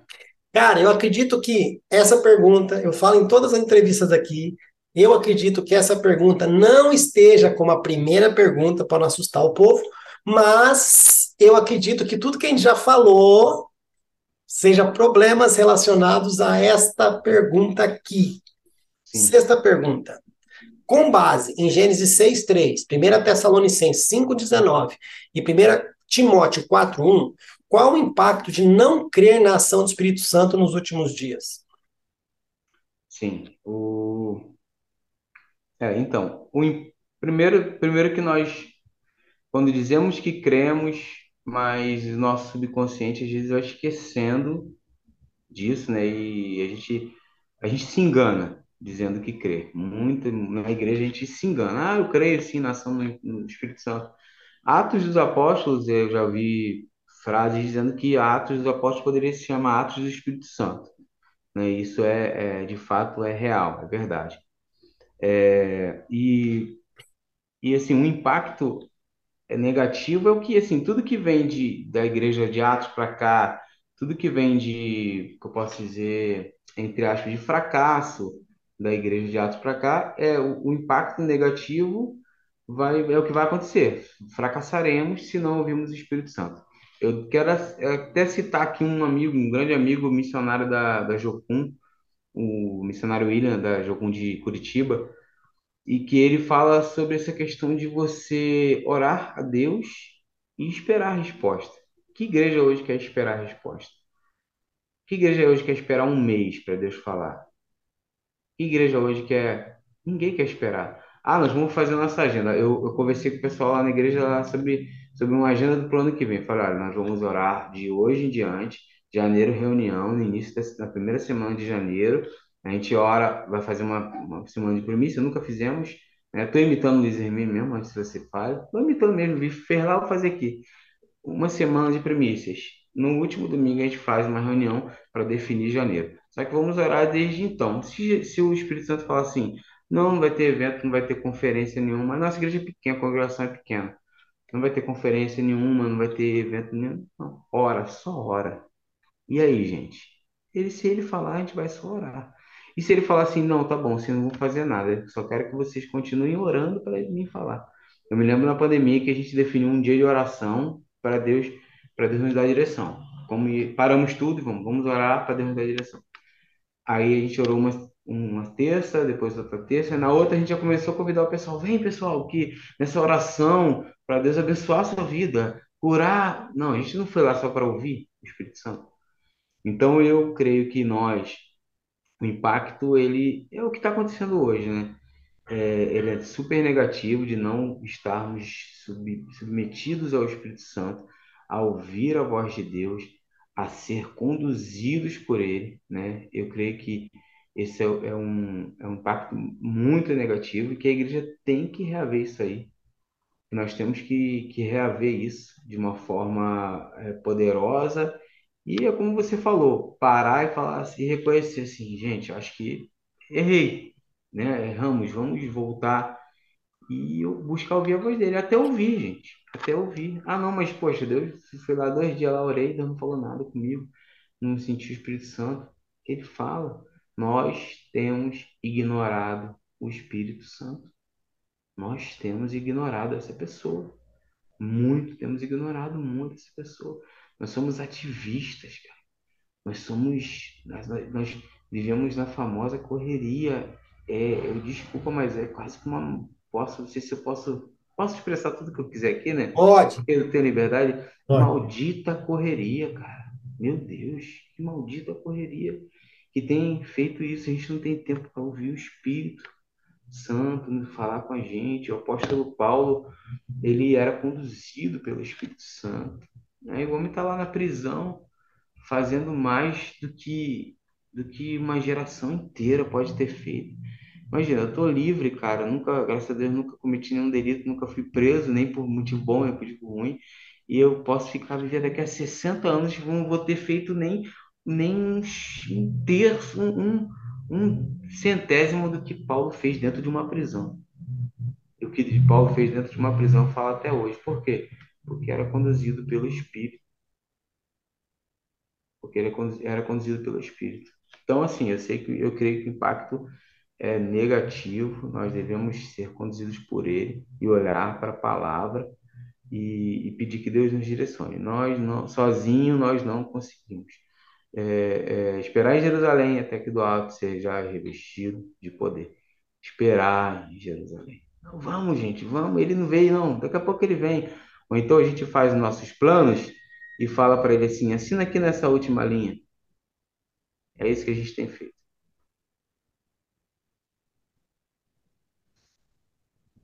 Posso destilar veneno aqui também? Pode, pode. Eu comentei de Daniel, né? Foram 21 dias para aquele anjo poder, né, se desvencilhar um pouquinho daquela batalha e vir até Daniel, beleza.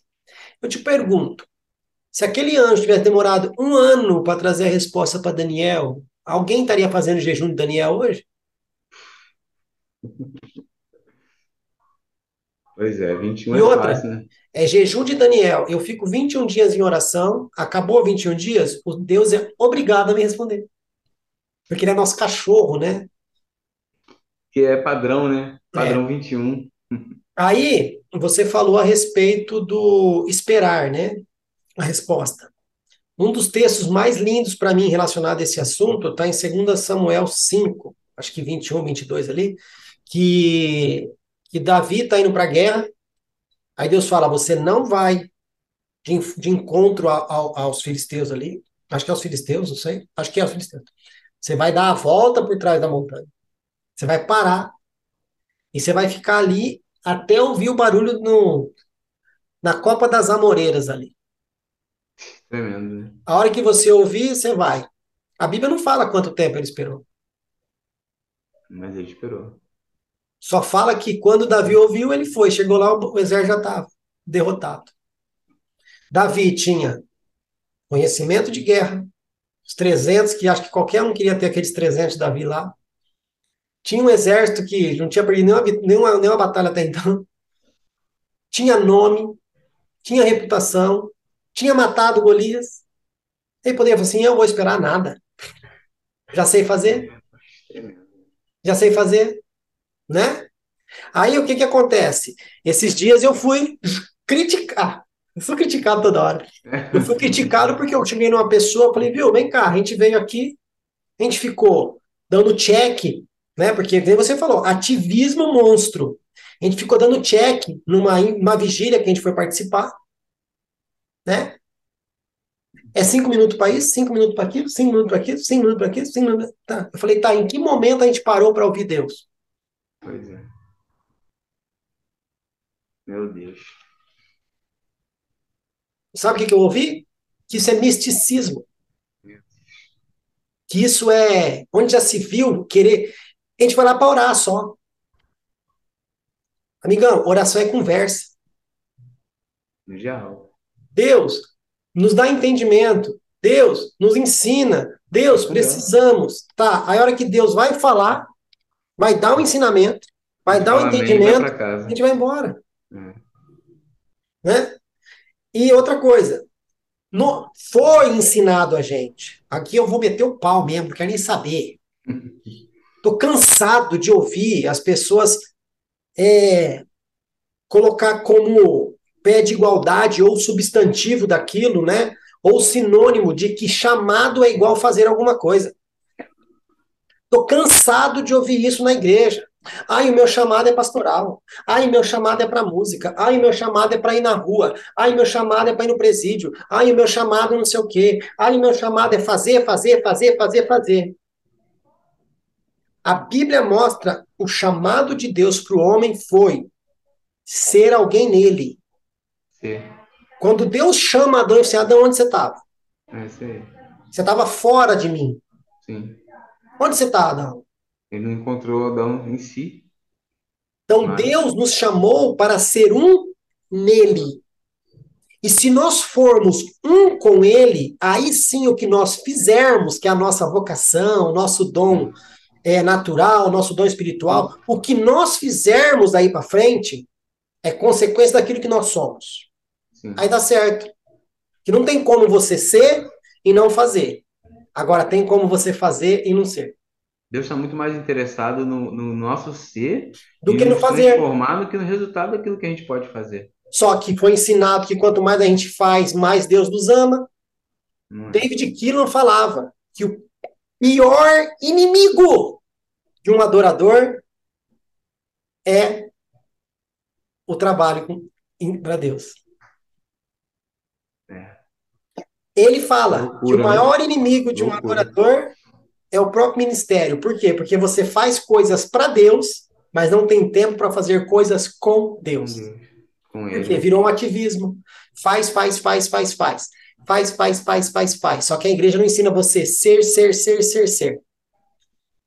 Sim. Porque se você entende quem você é em Deus, você vai fazer as coisas referentes àquilo que você é em Deus. Não adianta você querer fazer coisa diferente daquilo. Agora, você coloca na sua cabeça que você quer fazer algo porque você quer estar naquele lugar sem ser daquele lugar, aí você começa a fazer, fazer, fazer, fazer, fazer.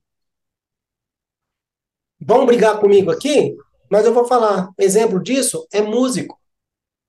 Existe um músico, existe o adorador que usa do dom da música para adorar a Deus. Tá? Não, é verdade. Músico, sabe o que, que o músico faz? Ele canta aquelas quatro, cinco músicas. Na hora da pregação, vai lá fora tomar água, fica lá contando piadinha no grupo de louvor, que nem assistiu o culto assiste. Ok? Depois volta no final para terminar a adoração. Desculpa, Deus não é tonto. Tá? Um atributo de Deus que talvez você esquecer, igreja, é que Deus é onisciente, tá? É. Outra coisa, um músico que está na escala, ele chega antes do culto. No outro domingo que ele está na escala, ele chega atrasado. Chega É. atrasado e já chega levantando a mãozinha. Ai, Deus, eu te adoro. É. Chega atrasado lá no seu patrão também, falando que você adora seu patrão. No final do mês vai vir descontado. Bom, É. já pensou se Deus descontasse da nossa, do, do livro da vida o tempo que a gente chega atrasado nos compromissos que a gente firmou com ele? É muito radical, né? Porque, ai, a, ai, a liberdade cristã, onde está?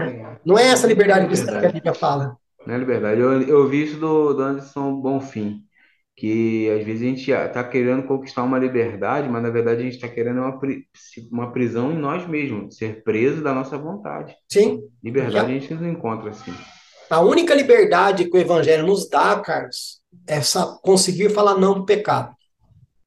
Essa é a única liberdade que ele nos dá, porque ele nos resgatou da escravidão do pecado. Nós somos mais escravos. Só que nós somos escravos dele hoje. E aí não tem liberdade, é do jeito dele. Só que ninguém quer ouvir essa palavrinha.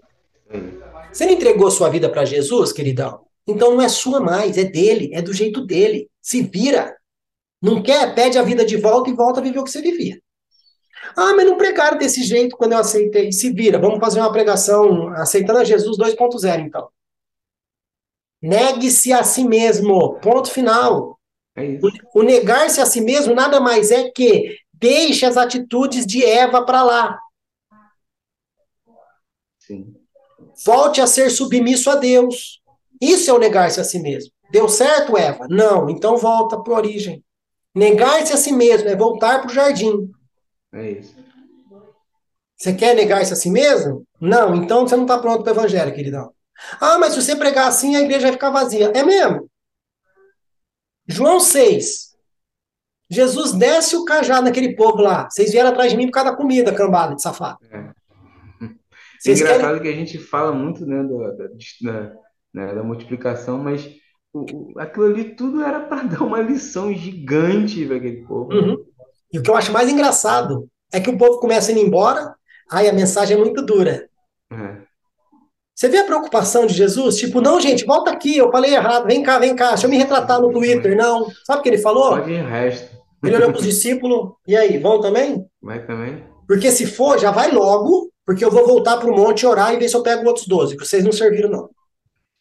É isso. Eu sei quem eu sou, eu sei do meu propósito, e tô. Foram embora? Vou mudar o meu discurso? Agora, hoje, volta essa palavra aqui do Espírito Santo.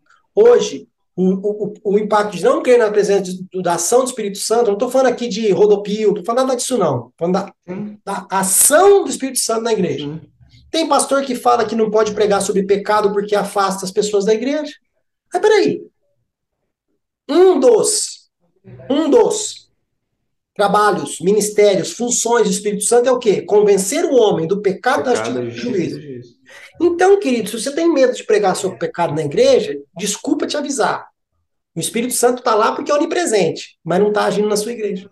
Aí. Mas você fala isso, quem que é o endemoniado da história? Pois é. Mas amém. Sétima pergunta? Sim, vamos lá. Nós falamos sobre isso aqui na terceira, mas acredito que aqui a pergunta está preocupado mais com as características da apostasia, tá? Sétima pergunta. Como será a apostasia? Qual comparação podemos fazer com a igreja primitiva? Então, como será a apostasia, nós podemos ver hoje, né, como exemplo, o que estamos vivendo, né? Ela vem de uma forma sorrateira, ela vem enganando, e ela vem, muitas vezes, é, nós estamos sujeitos a estar, né, inseridos nessa apostasia. Ah, fala, a gente falando da apostasia, um exemplo, estamos sujeitos, todos estão sujeitos. É muito engraçado, a gente fala como se fosse algo do terceiro, né, algo do externo né? E a gente vai lá na igreja e está lá na igreja, um pastor e, e a igreja. Pastor no púlpito e a igreja sentada. Falando de apostasia, como se fosse lá. Não, pode ser em nós, pode ser no pastor que está pregando e na igreja que está dando glória a Deus e dizendo, gritando, fala a Deus. Então, ela vem sorrateira, ela vai vir sorrateira, ela vai vir de uma forma enganosa, ela já está aí, já está inserida, a gente aceita tudo, o, Fabrício. Eu fico, às vezes, falando, falando isso na igreja, talvez você entenda, muita gente talvez não entenda. A gente aceita tudo sem nem conversar. Alguém sentou e falou assim, gente, vamos aceitar o Instagram na igreja, os irmãos, vamos. Não, não estou falando que você vai criar uma igreja, sabe? Aquela, uma seita que não aceita nenhuma rede social, Instagram, Facebook. Mas como que nós vamos lidar com isso? né? Isso na mão das crianças, na mão de adolescentes. Vamos aceitar o Facebook? Não, ele entrou com tudo. A gente, ele entrou com tudo. Não estou falando mal do Instagram, mas ele é um garfo. Pode ser usado para comer, pode ser usado até para machucar alguém. Mas é uma ferramenta que, enfim, não estou falando mal de rede social. A gente está até usando aqui, né, uma rede social, enfim. Mas eu estou dizendo que a gente pensa quando isso vai entrar. Ah, isso vai entrar. É, apostasia, por exemplo, é, a igreja hoje, eu falo até algo esca- escândalo, até algo que pode se escandalizar. A igreja hoje é normal ter tatuagem na igreja.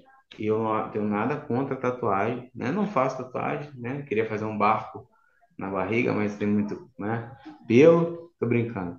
Mas não tenho nada contra se for um pregador uma tatuagem na minha igreja, a gente vai adorar Deus junto, pular junto. Só que quando colocaram a tatuagem, não tem problema, eles, eles colocaram outras coisas juntas. Parece que o pessoal tem que, as coisas têm que funcionar por pacote. Por exemplo, vou dar outro exemplo de, de que o pessoal chama de costumes, usos e costumes. É, ah, as irmãs têm que usar vestido? Não, gente, isso aí é retrógrado e tal. Mas tiraram a questão do vestido e tiraram o- a devoção também. Tirar, parece que vai funcionando por pacote. Ah, gente, agora tá tudo tranquilo, tá tudo liberado, posso mentir, posso falar palavrão, palavras torpes, posso desobedecer meus pais. Não, tá tudo tranquilo, agora é light. Eu não, a gente estava falando de, de você não precisar deixar de jogar um futebol, meu irmão. A gente estava falando, meu irmão, que só tem um texto lá que vai falar de, de uma tatuagem, que isso aí é, é sua opção, né? Enfim, a gente só estava falando, gente, que não tem um problema um homem, um menino botar um brinco, né? Uma, uma, um negocinho legalzinho. A gente estava falando disso, a gente não estava falando que você tem que deixar de orar, deixar de, ser, de ter devoção em Deus, de ler a palavra, deixar de temer ao Senhor. Então a apostasia, ela, ela, ela vai vir assim, sorrateira, a gente tentando mudar as coisas, é, melhorar as coisas e prejudicando as coisas. É, tem um pensamento que eu, eu, eu acho até que para a gente assim entender é difícil, mas assim, de uns tempos para cá, a gente tentou mudar isso, né? Parece que vamos supor que a igreja fosse um, uma, uma empresa só, e dos 40 anos para cá a gente tivesse se reunido com uma, uma diretoria e falando como que, que a gente vai tirar e o que, que a gente vai colocar, né? E a gente tirou um monte de coisa. A igreja hoje tirou um monte de coisa. E colocou um monte de coisa. Você falou aí telão, tudo isso. Hoje colocou um monte de coisa, tirou um monte de coisa. Beleza. Agora eu te pergunto: vamos avaliar os resultados dessa empresa? Foram bons ou foram negativos? Como é que a gente está hoje? Se a gente tirasse, se a gente colocasse a, a, tatuagem, mas a gente hoje olhasse uma igreja de oração, muito, eu vejo, graças a Deus, jovens orando e tal. Se a gente colocasse, a, tirasse a questão das roupas, usa, e o milagre tivesse na igreja, pô, beleza, deu resultado. Mas a gente está mexendo nas coisas, né? Mexendo em tudo, que eu acredito que realmente tem coisas que não precisam, realmente Deus não está preocupado com isso. Só que junto do pacote está tá sendo tirada santidade, devoção, temor. O que você falou aí do louvor, é falta de temor. É falta de temor. Se o culto está acontecendo uma reunião ali, o serviço a Deus é você ali dedicado o tempo inteiro. É... Então, assim, já me, me perdi na pergunta. Qual a comparação podemos fazer com a igreja primitiva? Pronto. Para passar para a segunda parte da pergunta. Qual a comparação? A igreja primitiva refutava, combatia. Nós vemos Clemente, nós vemos os pais da igreja com seus textos para refutar toda e qualquer heresia que vinha de forma sorrateira. Refutavam, combatiam. E era a rede social deles. Escreviam e o pessoal, os copistas, copiavam para distribuir para o pessoal se defender, se proteger daquelas heresias. Né? E nós hoje não. No, hoje nós aceitamos tudo. Nós abraçamos tudo. Tudo que vem nós abraçamos, nem perguntamos, como eu falei, nem sentamos para entender, para conversar, para ver se não é, é bom, ah, é, é para encher cadeira. Então vamos, gente, vai encher cadeira. Eu eu estava orando, é, é, a gente tem uma oração na, na quarta-feira de manhã na igreja. Eu estava orando, eu, eu estava orando, eu falo, Senhor, que falando, orando sobre cinco ministérios, é, que o pastor, pastor, pastor seja o de cuidado, que o evangelismo não seja marketing, porque o evangelismo hoje a gente acha que é só marketing. O evangelismo não é marketing, gente. O evangelho é o quê? Poder de Deus. O apóstolo Paulo falou: não vim até vós com palavras persuasivas, mas vim com poder. O evangelho é o poder de Deus, é a autoridade de Deus. Não é um marketing, não são estratégias. Então, é, a igreja, comparando com a igreja primitiva, a igreja primitiva se defendia, se protegia, se blindava em oração e com textos, com, com, se formando ali. E nós, não, nós aceitamos, abraçamos, e depois, daqui a 10 anos, quando percebemos o resultado negativo, aí vai orar. É, vamos aí vai pedir ajuda. Isso aí. Mas tem uma coisa que entra no ativismo também, que a igreja hoje ela vive por necessidade, não por propósito. Isso aí. Ah, mas a igreja precisa de dinheiro. Ah, vamos fazer uma festa. A gente pega uma festa mundana e troca o nome e faz aqui na igreja. Sim. Aí você chama a comunidade para pegar o dinheiro da comunidade, que a gente não ajuda em nada. A gente não ajuda em nada a comunidade aqui da igreja, mas quando a gente faz a festa, a gente quer que essa comunidade venha e traga o dinheirinho dela aqui para resolver o problema nosso. Mas não pode falar. Ok? Falar. Eu vou falar um negócio aqui. Não estou dizendo no sentido de comemoração, estou falando no sentido de entendimento e conceito. Vejo a igreja se, se esforçando para fazer um monte de festa na igreja, por causa do, da necessidade. Uhum. Ok? Porque se não é por causa da necessidade, então faz de graça e chama a comunidade. Se é por propósito, Vai ser faz de graça ali. e traz também. Eu vejo esse esforço, ok. Mas no sentido de conhecimento, entendimento, ok? Não estou falando de comemoração, não. Você não vê igreja nenhuma se preocupando com as festas bíblicas. Porque já falaram que é festa judaica. Não é festa judaica. Não é. São festas do Senhor. Preciso comemorar como eles comemoravam? Não. Mas eu preciso entender o que cada festa tem de profético, daquilo que já se realizou e daquilo que há de se realizar. Sim. Ok? Aí a gente vai para a ceia. No culto de Santa Ceia, não se prega sobre a ceia. Prega de Davi matando Golias. Nos últimos cinco minutos fala que quem está em pecado não toma e entrega. Só que Jesus tomou a ceia com 11 ou com 12? Um dois, Judas estava lá. Mas Judas pegou a porção melhor da ceia. Tava lá ele. Tem alguma Tava coisa errada mesa. aí. Ninguém fora da mesa. Aí, outro dia eu conversando com uma pessoa, eu falei, querido, é dito na igreja que nós vivemos e pregamos os ensinamentos apostólicos. Ok? Qual apóstolo que disse que para tomar a ceia tem que ser batizado? É.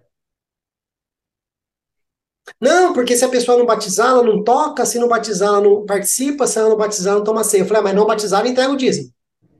Diz não pode, pô. Entendeu? Mas aí quem que é o errado da história? É o que ensina. né? Não, o errado é quem refuta. É. Ah, é sim, é você. Aí é o profeta que está É levando o Fabrício, pancada, né? né? Aí, aí eu te falo, orou, perguntou para o Espírito Santo.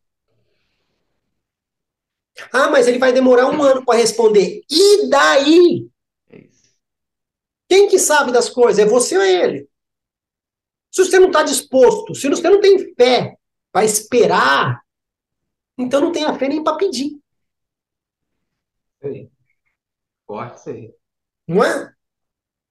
Aí você falou muita certinho, colocou, tirou um monte de coisa da igreja. Um dos entulhos que tiraram da igreja foi o Espírito Santo, né? Pelo jeito. Foi junto. no- Foi o bebê junto com a água, né? É, jogou a água da bacia e o bebê foi junto. É. Eu não sou contra a tecnologia na igreja. Desde que ela não seja o algo principal. Me perguntaram uma vez sobre isso, mas o que que a sua igreja faz para atrair jovens? Eu falei, a gente tenta atrair a presença de Jesus primeiro. Porque a gente se tornou experts em fazer culto, reunião. Porque tem telão, tem luz, tem fumaça, tem tudo. A gente sabe fazer. Mas quem tem que estar lá, muitas vezes não está. Eu não acho errada a tecnologia. Mas como você falou, para colocar a tecnologia tem que tirar outra coisa. E talvez, sem querer, dentro daquela caixa ali, estava o Espírito Santo jogado fora. E agora até voltar atrás e refazer isso daí, só com arrependimento, só com humildade e com humilhação para falar, erramos. Aí eu te pergunto, quem está fazendo isso? Não, vamos remendar, vamos colocar remendo novo no pano velho. A gente prega para não fazer isso. Colocar vinho novo em ódios velhos, jamais. Uhum. Só que é o que a gente está fazendo. Sim. E muitas vezes o vinho novo não está sendo derramado, porque o odre está. Ai, ai. Vamos para oitava? É isso. Oitava e última pergunta que você estudou, depois tem uma perguntinha surpresa para você ali, viu? Tá.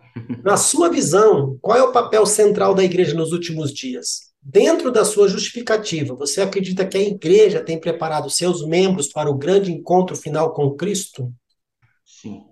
Pa- papel, primeiro, o papel da igreja nos últimos dias, né? É, essa é uma igreja gloriosa. É ser o corpo de Cristo andando na terra, porque ele é o cabeça, nós somos o corpo. Nós temos que andar. Se Cristo quer abraçar alguém, ele vai, usar a igreja para abraçar. É a representação de Deus nessa terra, né? Nós, nós, nós, esse é o nosso papel para os últimos dias, é ser aqueles que já entenderam o que vai acontecer, e que, independente de circunstâncias, continua, como você falou aí, muito forte. Você falou necessidade e propósito, isso é muito forte. Isso me bateu muito num tempo atrás é, e continua no propósito, né, de Deus. É ser aqueles que vão focar na agenda de Deus e ser aqueles que vão representar Deus e, e receber pessoas que estão desesperadas em, em, um tempo difícil, em um tempo que estão aí com, a, com no meio de uma fumaça, perdidas. É, essa, o papel da igreja é esse. E a segunda parte da pergunta é: você acredita que a igreja está preparada para que seus preparando seus membros para o grande encontro final com Cristo? Não não tem preparado, nós não temos, nós cremos na bendita esperança, nós não focamos em Cristo. A música é até bonita, lindo, lindo, lindo és, e, e, e é, meu amado é o mais belo entre milhares e milhares. É até bonita, muito bom de cantar, né? Mas nós não estamos preparados e não estamos, nós como igreja não temos preparado as pessoas para isso. Nós estamos muito preocupados com os dias de hoje, com aquilo que é perecível, com aquilo que vai passar, né? E, e, e assim, assim dizendo, unindo, unindo as duas partes da, da pergunta, não estamos preparados e exige uma preparação para todos nós, não são os pastores somente, não são os ministros, para todos os membros, aonde quer que eles estejam, exige uma preparação para esses últimos dias esses últimos tempos.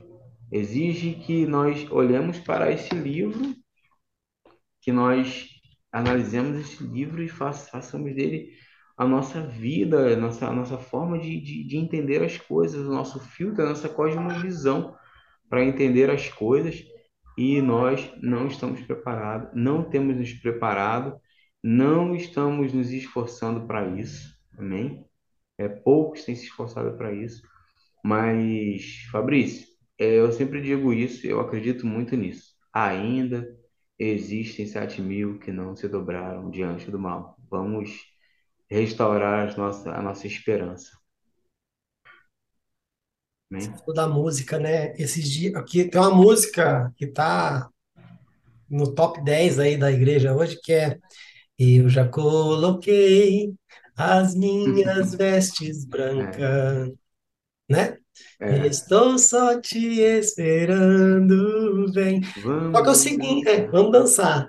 Eu acho que já dançou nessa, porque as vestes brancas não é uma roupa. Santidade. Atos de justiça. É. Vestidos de linho branco, que eram os atos de justiça dos santos. Você está cantando essa música e do lado da igreja tem alguém, uma mulher apanhando do marido ali. Isso aí. Do outro lado, tem alguém passando fome. Na frente está sendo uma, uma, criança recebendo abuso sexual, só que você está dentro das quatro paredes. Eu já coloquei as minhas vestes brancas. Aí Deus fala: não, não colocou. Não colocou, não vou, não é agora, né? Preciso trabalhar com vocês ainda e vai doer, porque vai chegar uma hora também que, né? E o engraçado, cara, que ah, não sei nem se eu devo falar isso, né? Mas se Jesus falou que para Sodoma e Gomorra, que não conheciam o que, né, Cafarnaum e outras cidades viram nele, vão ter, vai, vai ter menos rigor para elas do que para estas. Eu fico pensando, né, em Apocalipse fala da ira, o cálice da ira de Deus, né? O cálice de Deus. Mas todo mundo fala que o, o, o cálice da ira de Deus é para os ímpios, né? Beleza. Tá, mas você acha que a igreja que não fez o que devia fazer vai ficar por isso mesmo? O julgamento vai começar por nós. Não, mas Deus é amor, né? Ai, ai. Migão, seguinte. As nossas vestes não tá tão branca assim. É, não, como você falou até, até você me ajudou na questão da resposta, né? De atos de justiça, eu acredito sim na questão de uma igreja relevante, né? Sim. Eu só penso que a igreja não deve se perder somente na visão de ser relevante. Não. O foco, o alvo principal dela não pode se perder. E eu acho que por falta de ensino, muita igreja ela se torna só relevante na, na comunidade, na cidade, e acaba de- internamente, e isso aí também gera peso, gera fardo que não é para carregar, e, e assim, a gente acaba, né? Enfim, a gente tem que ter, tem que, tem que centralizar nosso entendimento.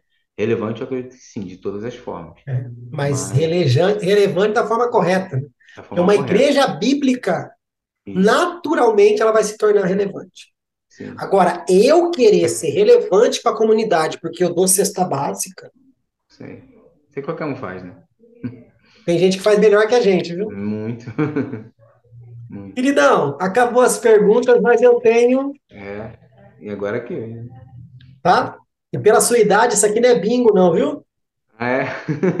Pela minha idade. Eu vou tirar uma pergunta aleatória aqui, tá? Vou lê-la para você e você tem todo o direito de falar, cara, pula, essa daí eu não tenho nem o É, que falar. Ou, ah, não, vou para cima, vou responder e não quero nem saber. certo. Vamos lá.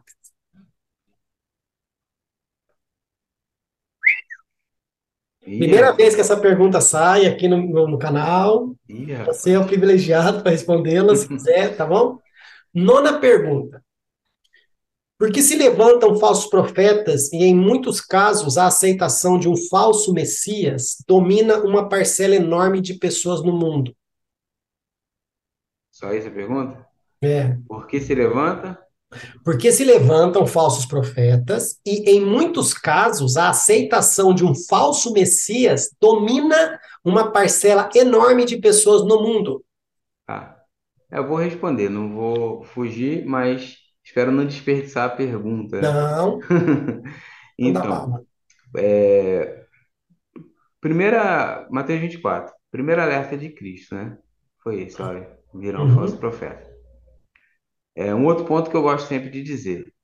Eu, eu, é até difícil dizer isso num vídeo, que eu não estou criticando uma igreja ou outra, tá? Mas eu vim de um, de, de congregações que tinham uma visão diferente das coisas, né? Se, se é que você me entende, não estou criticando, po- podemos dizer, uma visão limitada, né? E você via muitos atos de altos falsos proféticos dentro desses ambientes, dentro desses lugares. E eu costumo dizer o seguinte, que falso profeta, na maioria das vezes, não sabe o que é falso profeta. Agora tu imagina, o cara enganado enganando o outro, né? Então, é, eu entendo que surgirão, o, o Paul Washer que diz, né, que os falsos profetas são um presente, entre aspas, para aqueles que, que estão, que são pecadores, né, contra Deus, né? Eles acabam herdando o quê? Um- uma, uma falsa mensagem para serem enganados. Então, o que que eu entendo?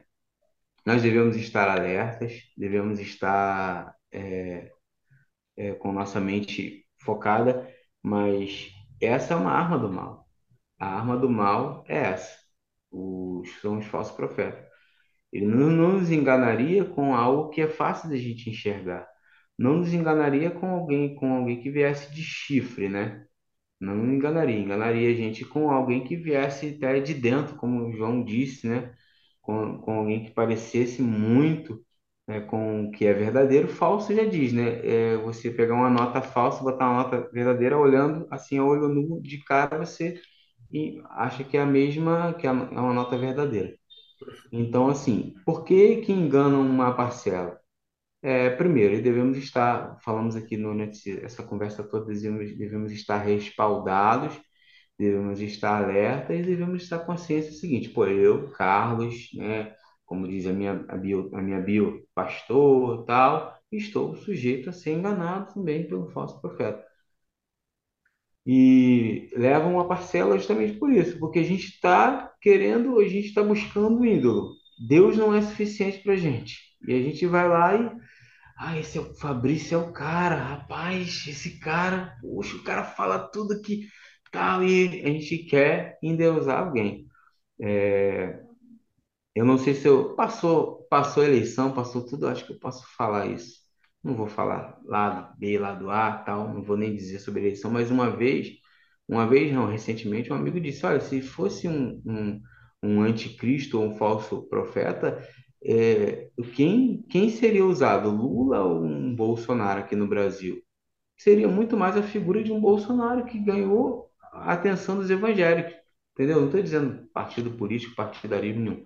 Só estou dizendo uma opinião, que não, é assim seria a figura. Sim, Muito convincente, entendeu? sim, É, deu para passar pela pergunta. Mas eu, eu queria só fazer um comentário que você fez a respeito da nota do dinheiro. É, você tem que conhecer muito a verdadeira para identificar a é falsa. isso aí. E aí volta aonde? Teologia. Volta aonde?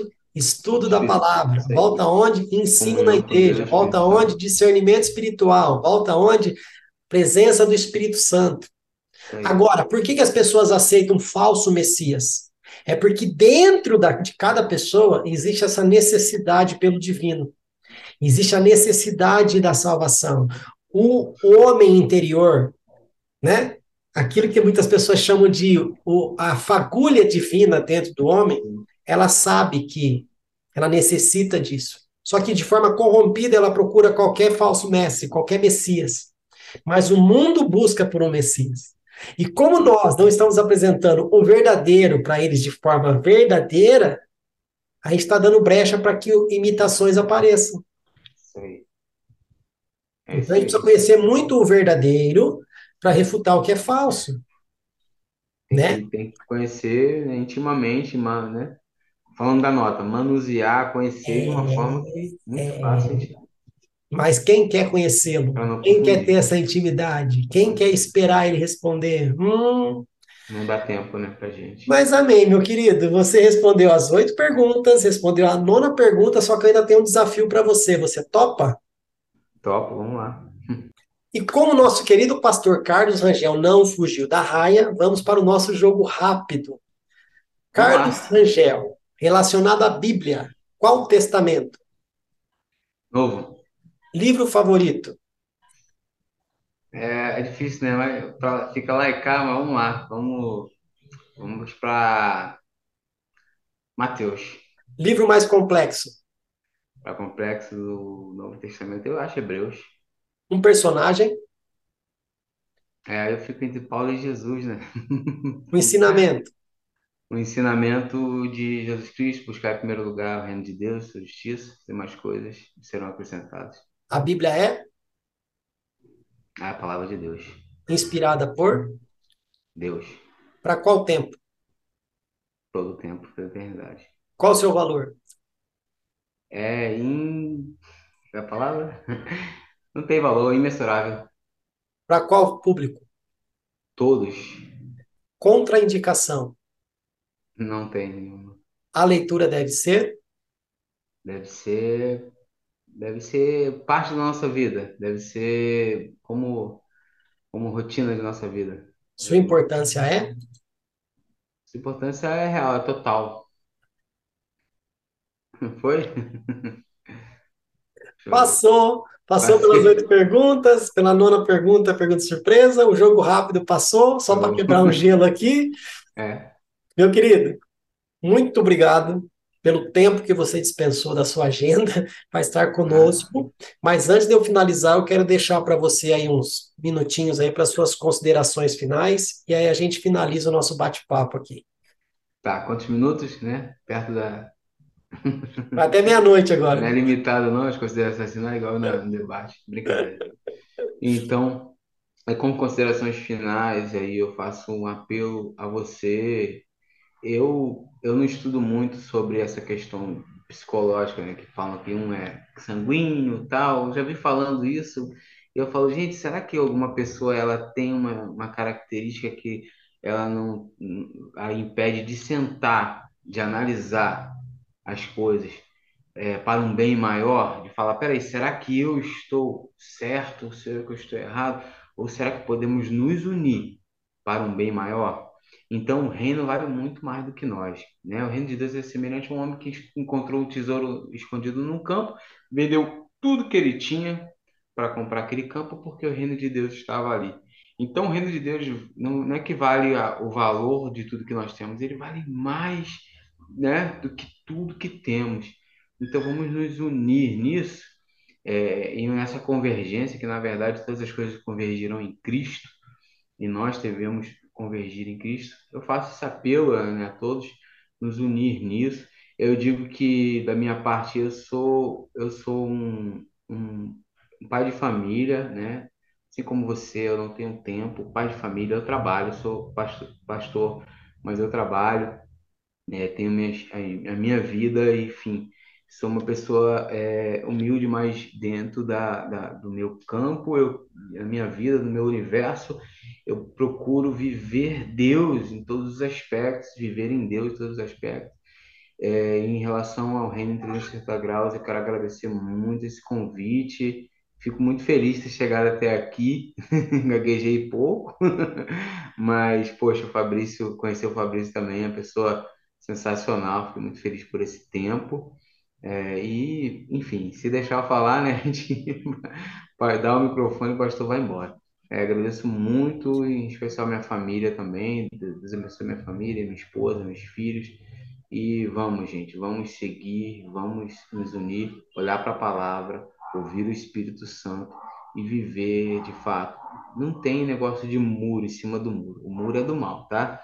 Vai pro, vai, mergulha mesmo. Vamos no negócio de viver Deus é, de forma parcial. Viva Deus intensamente em sua vida. Seja um cristão.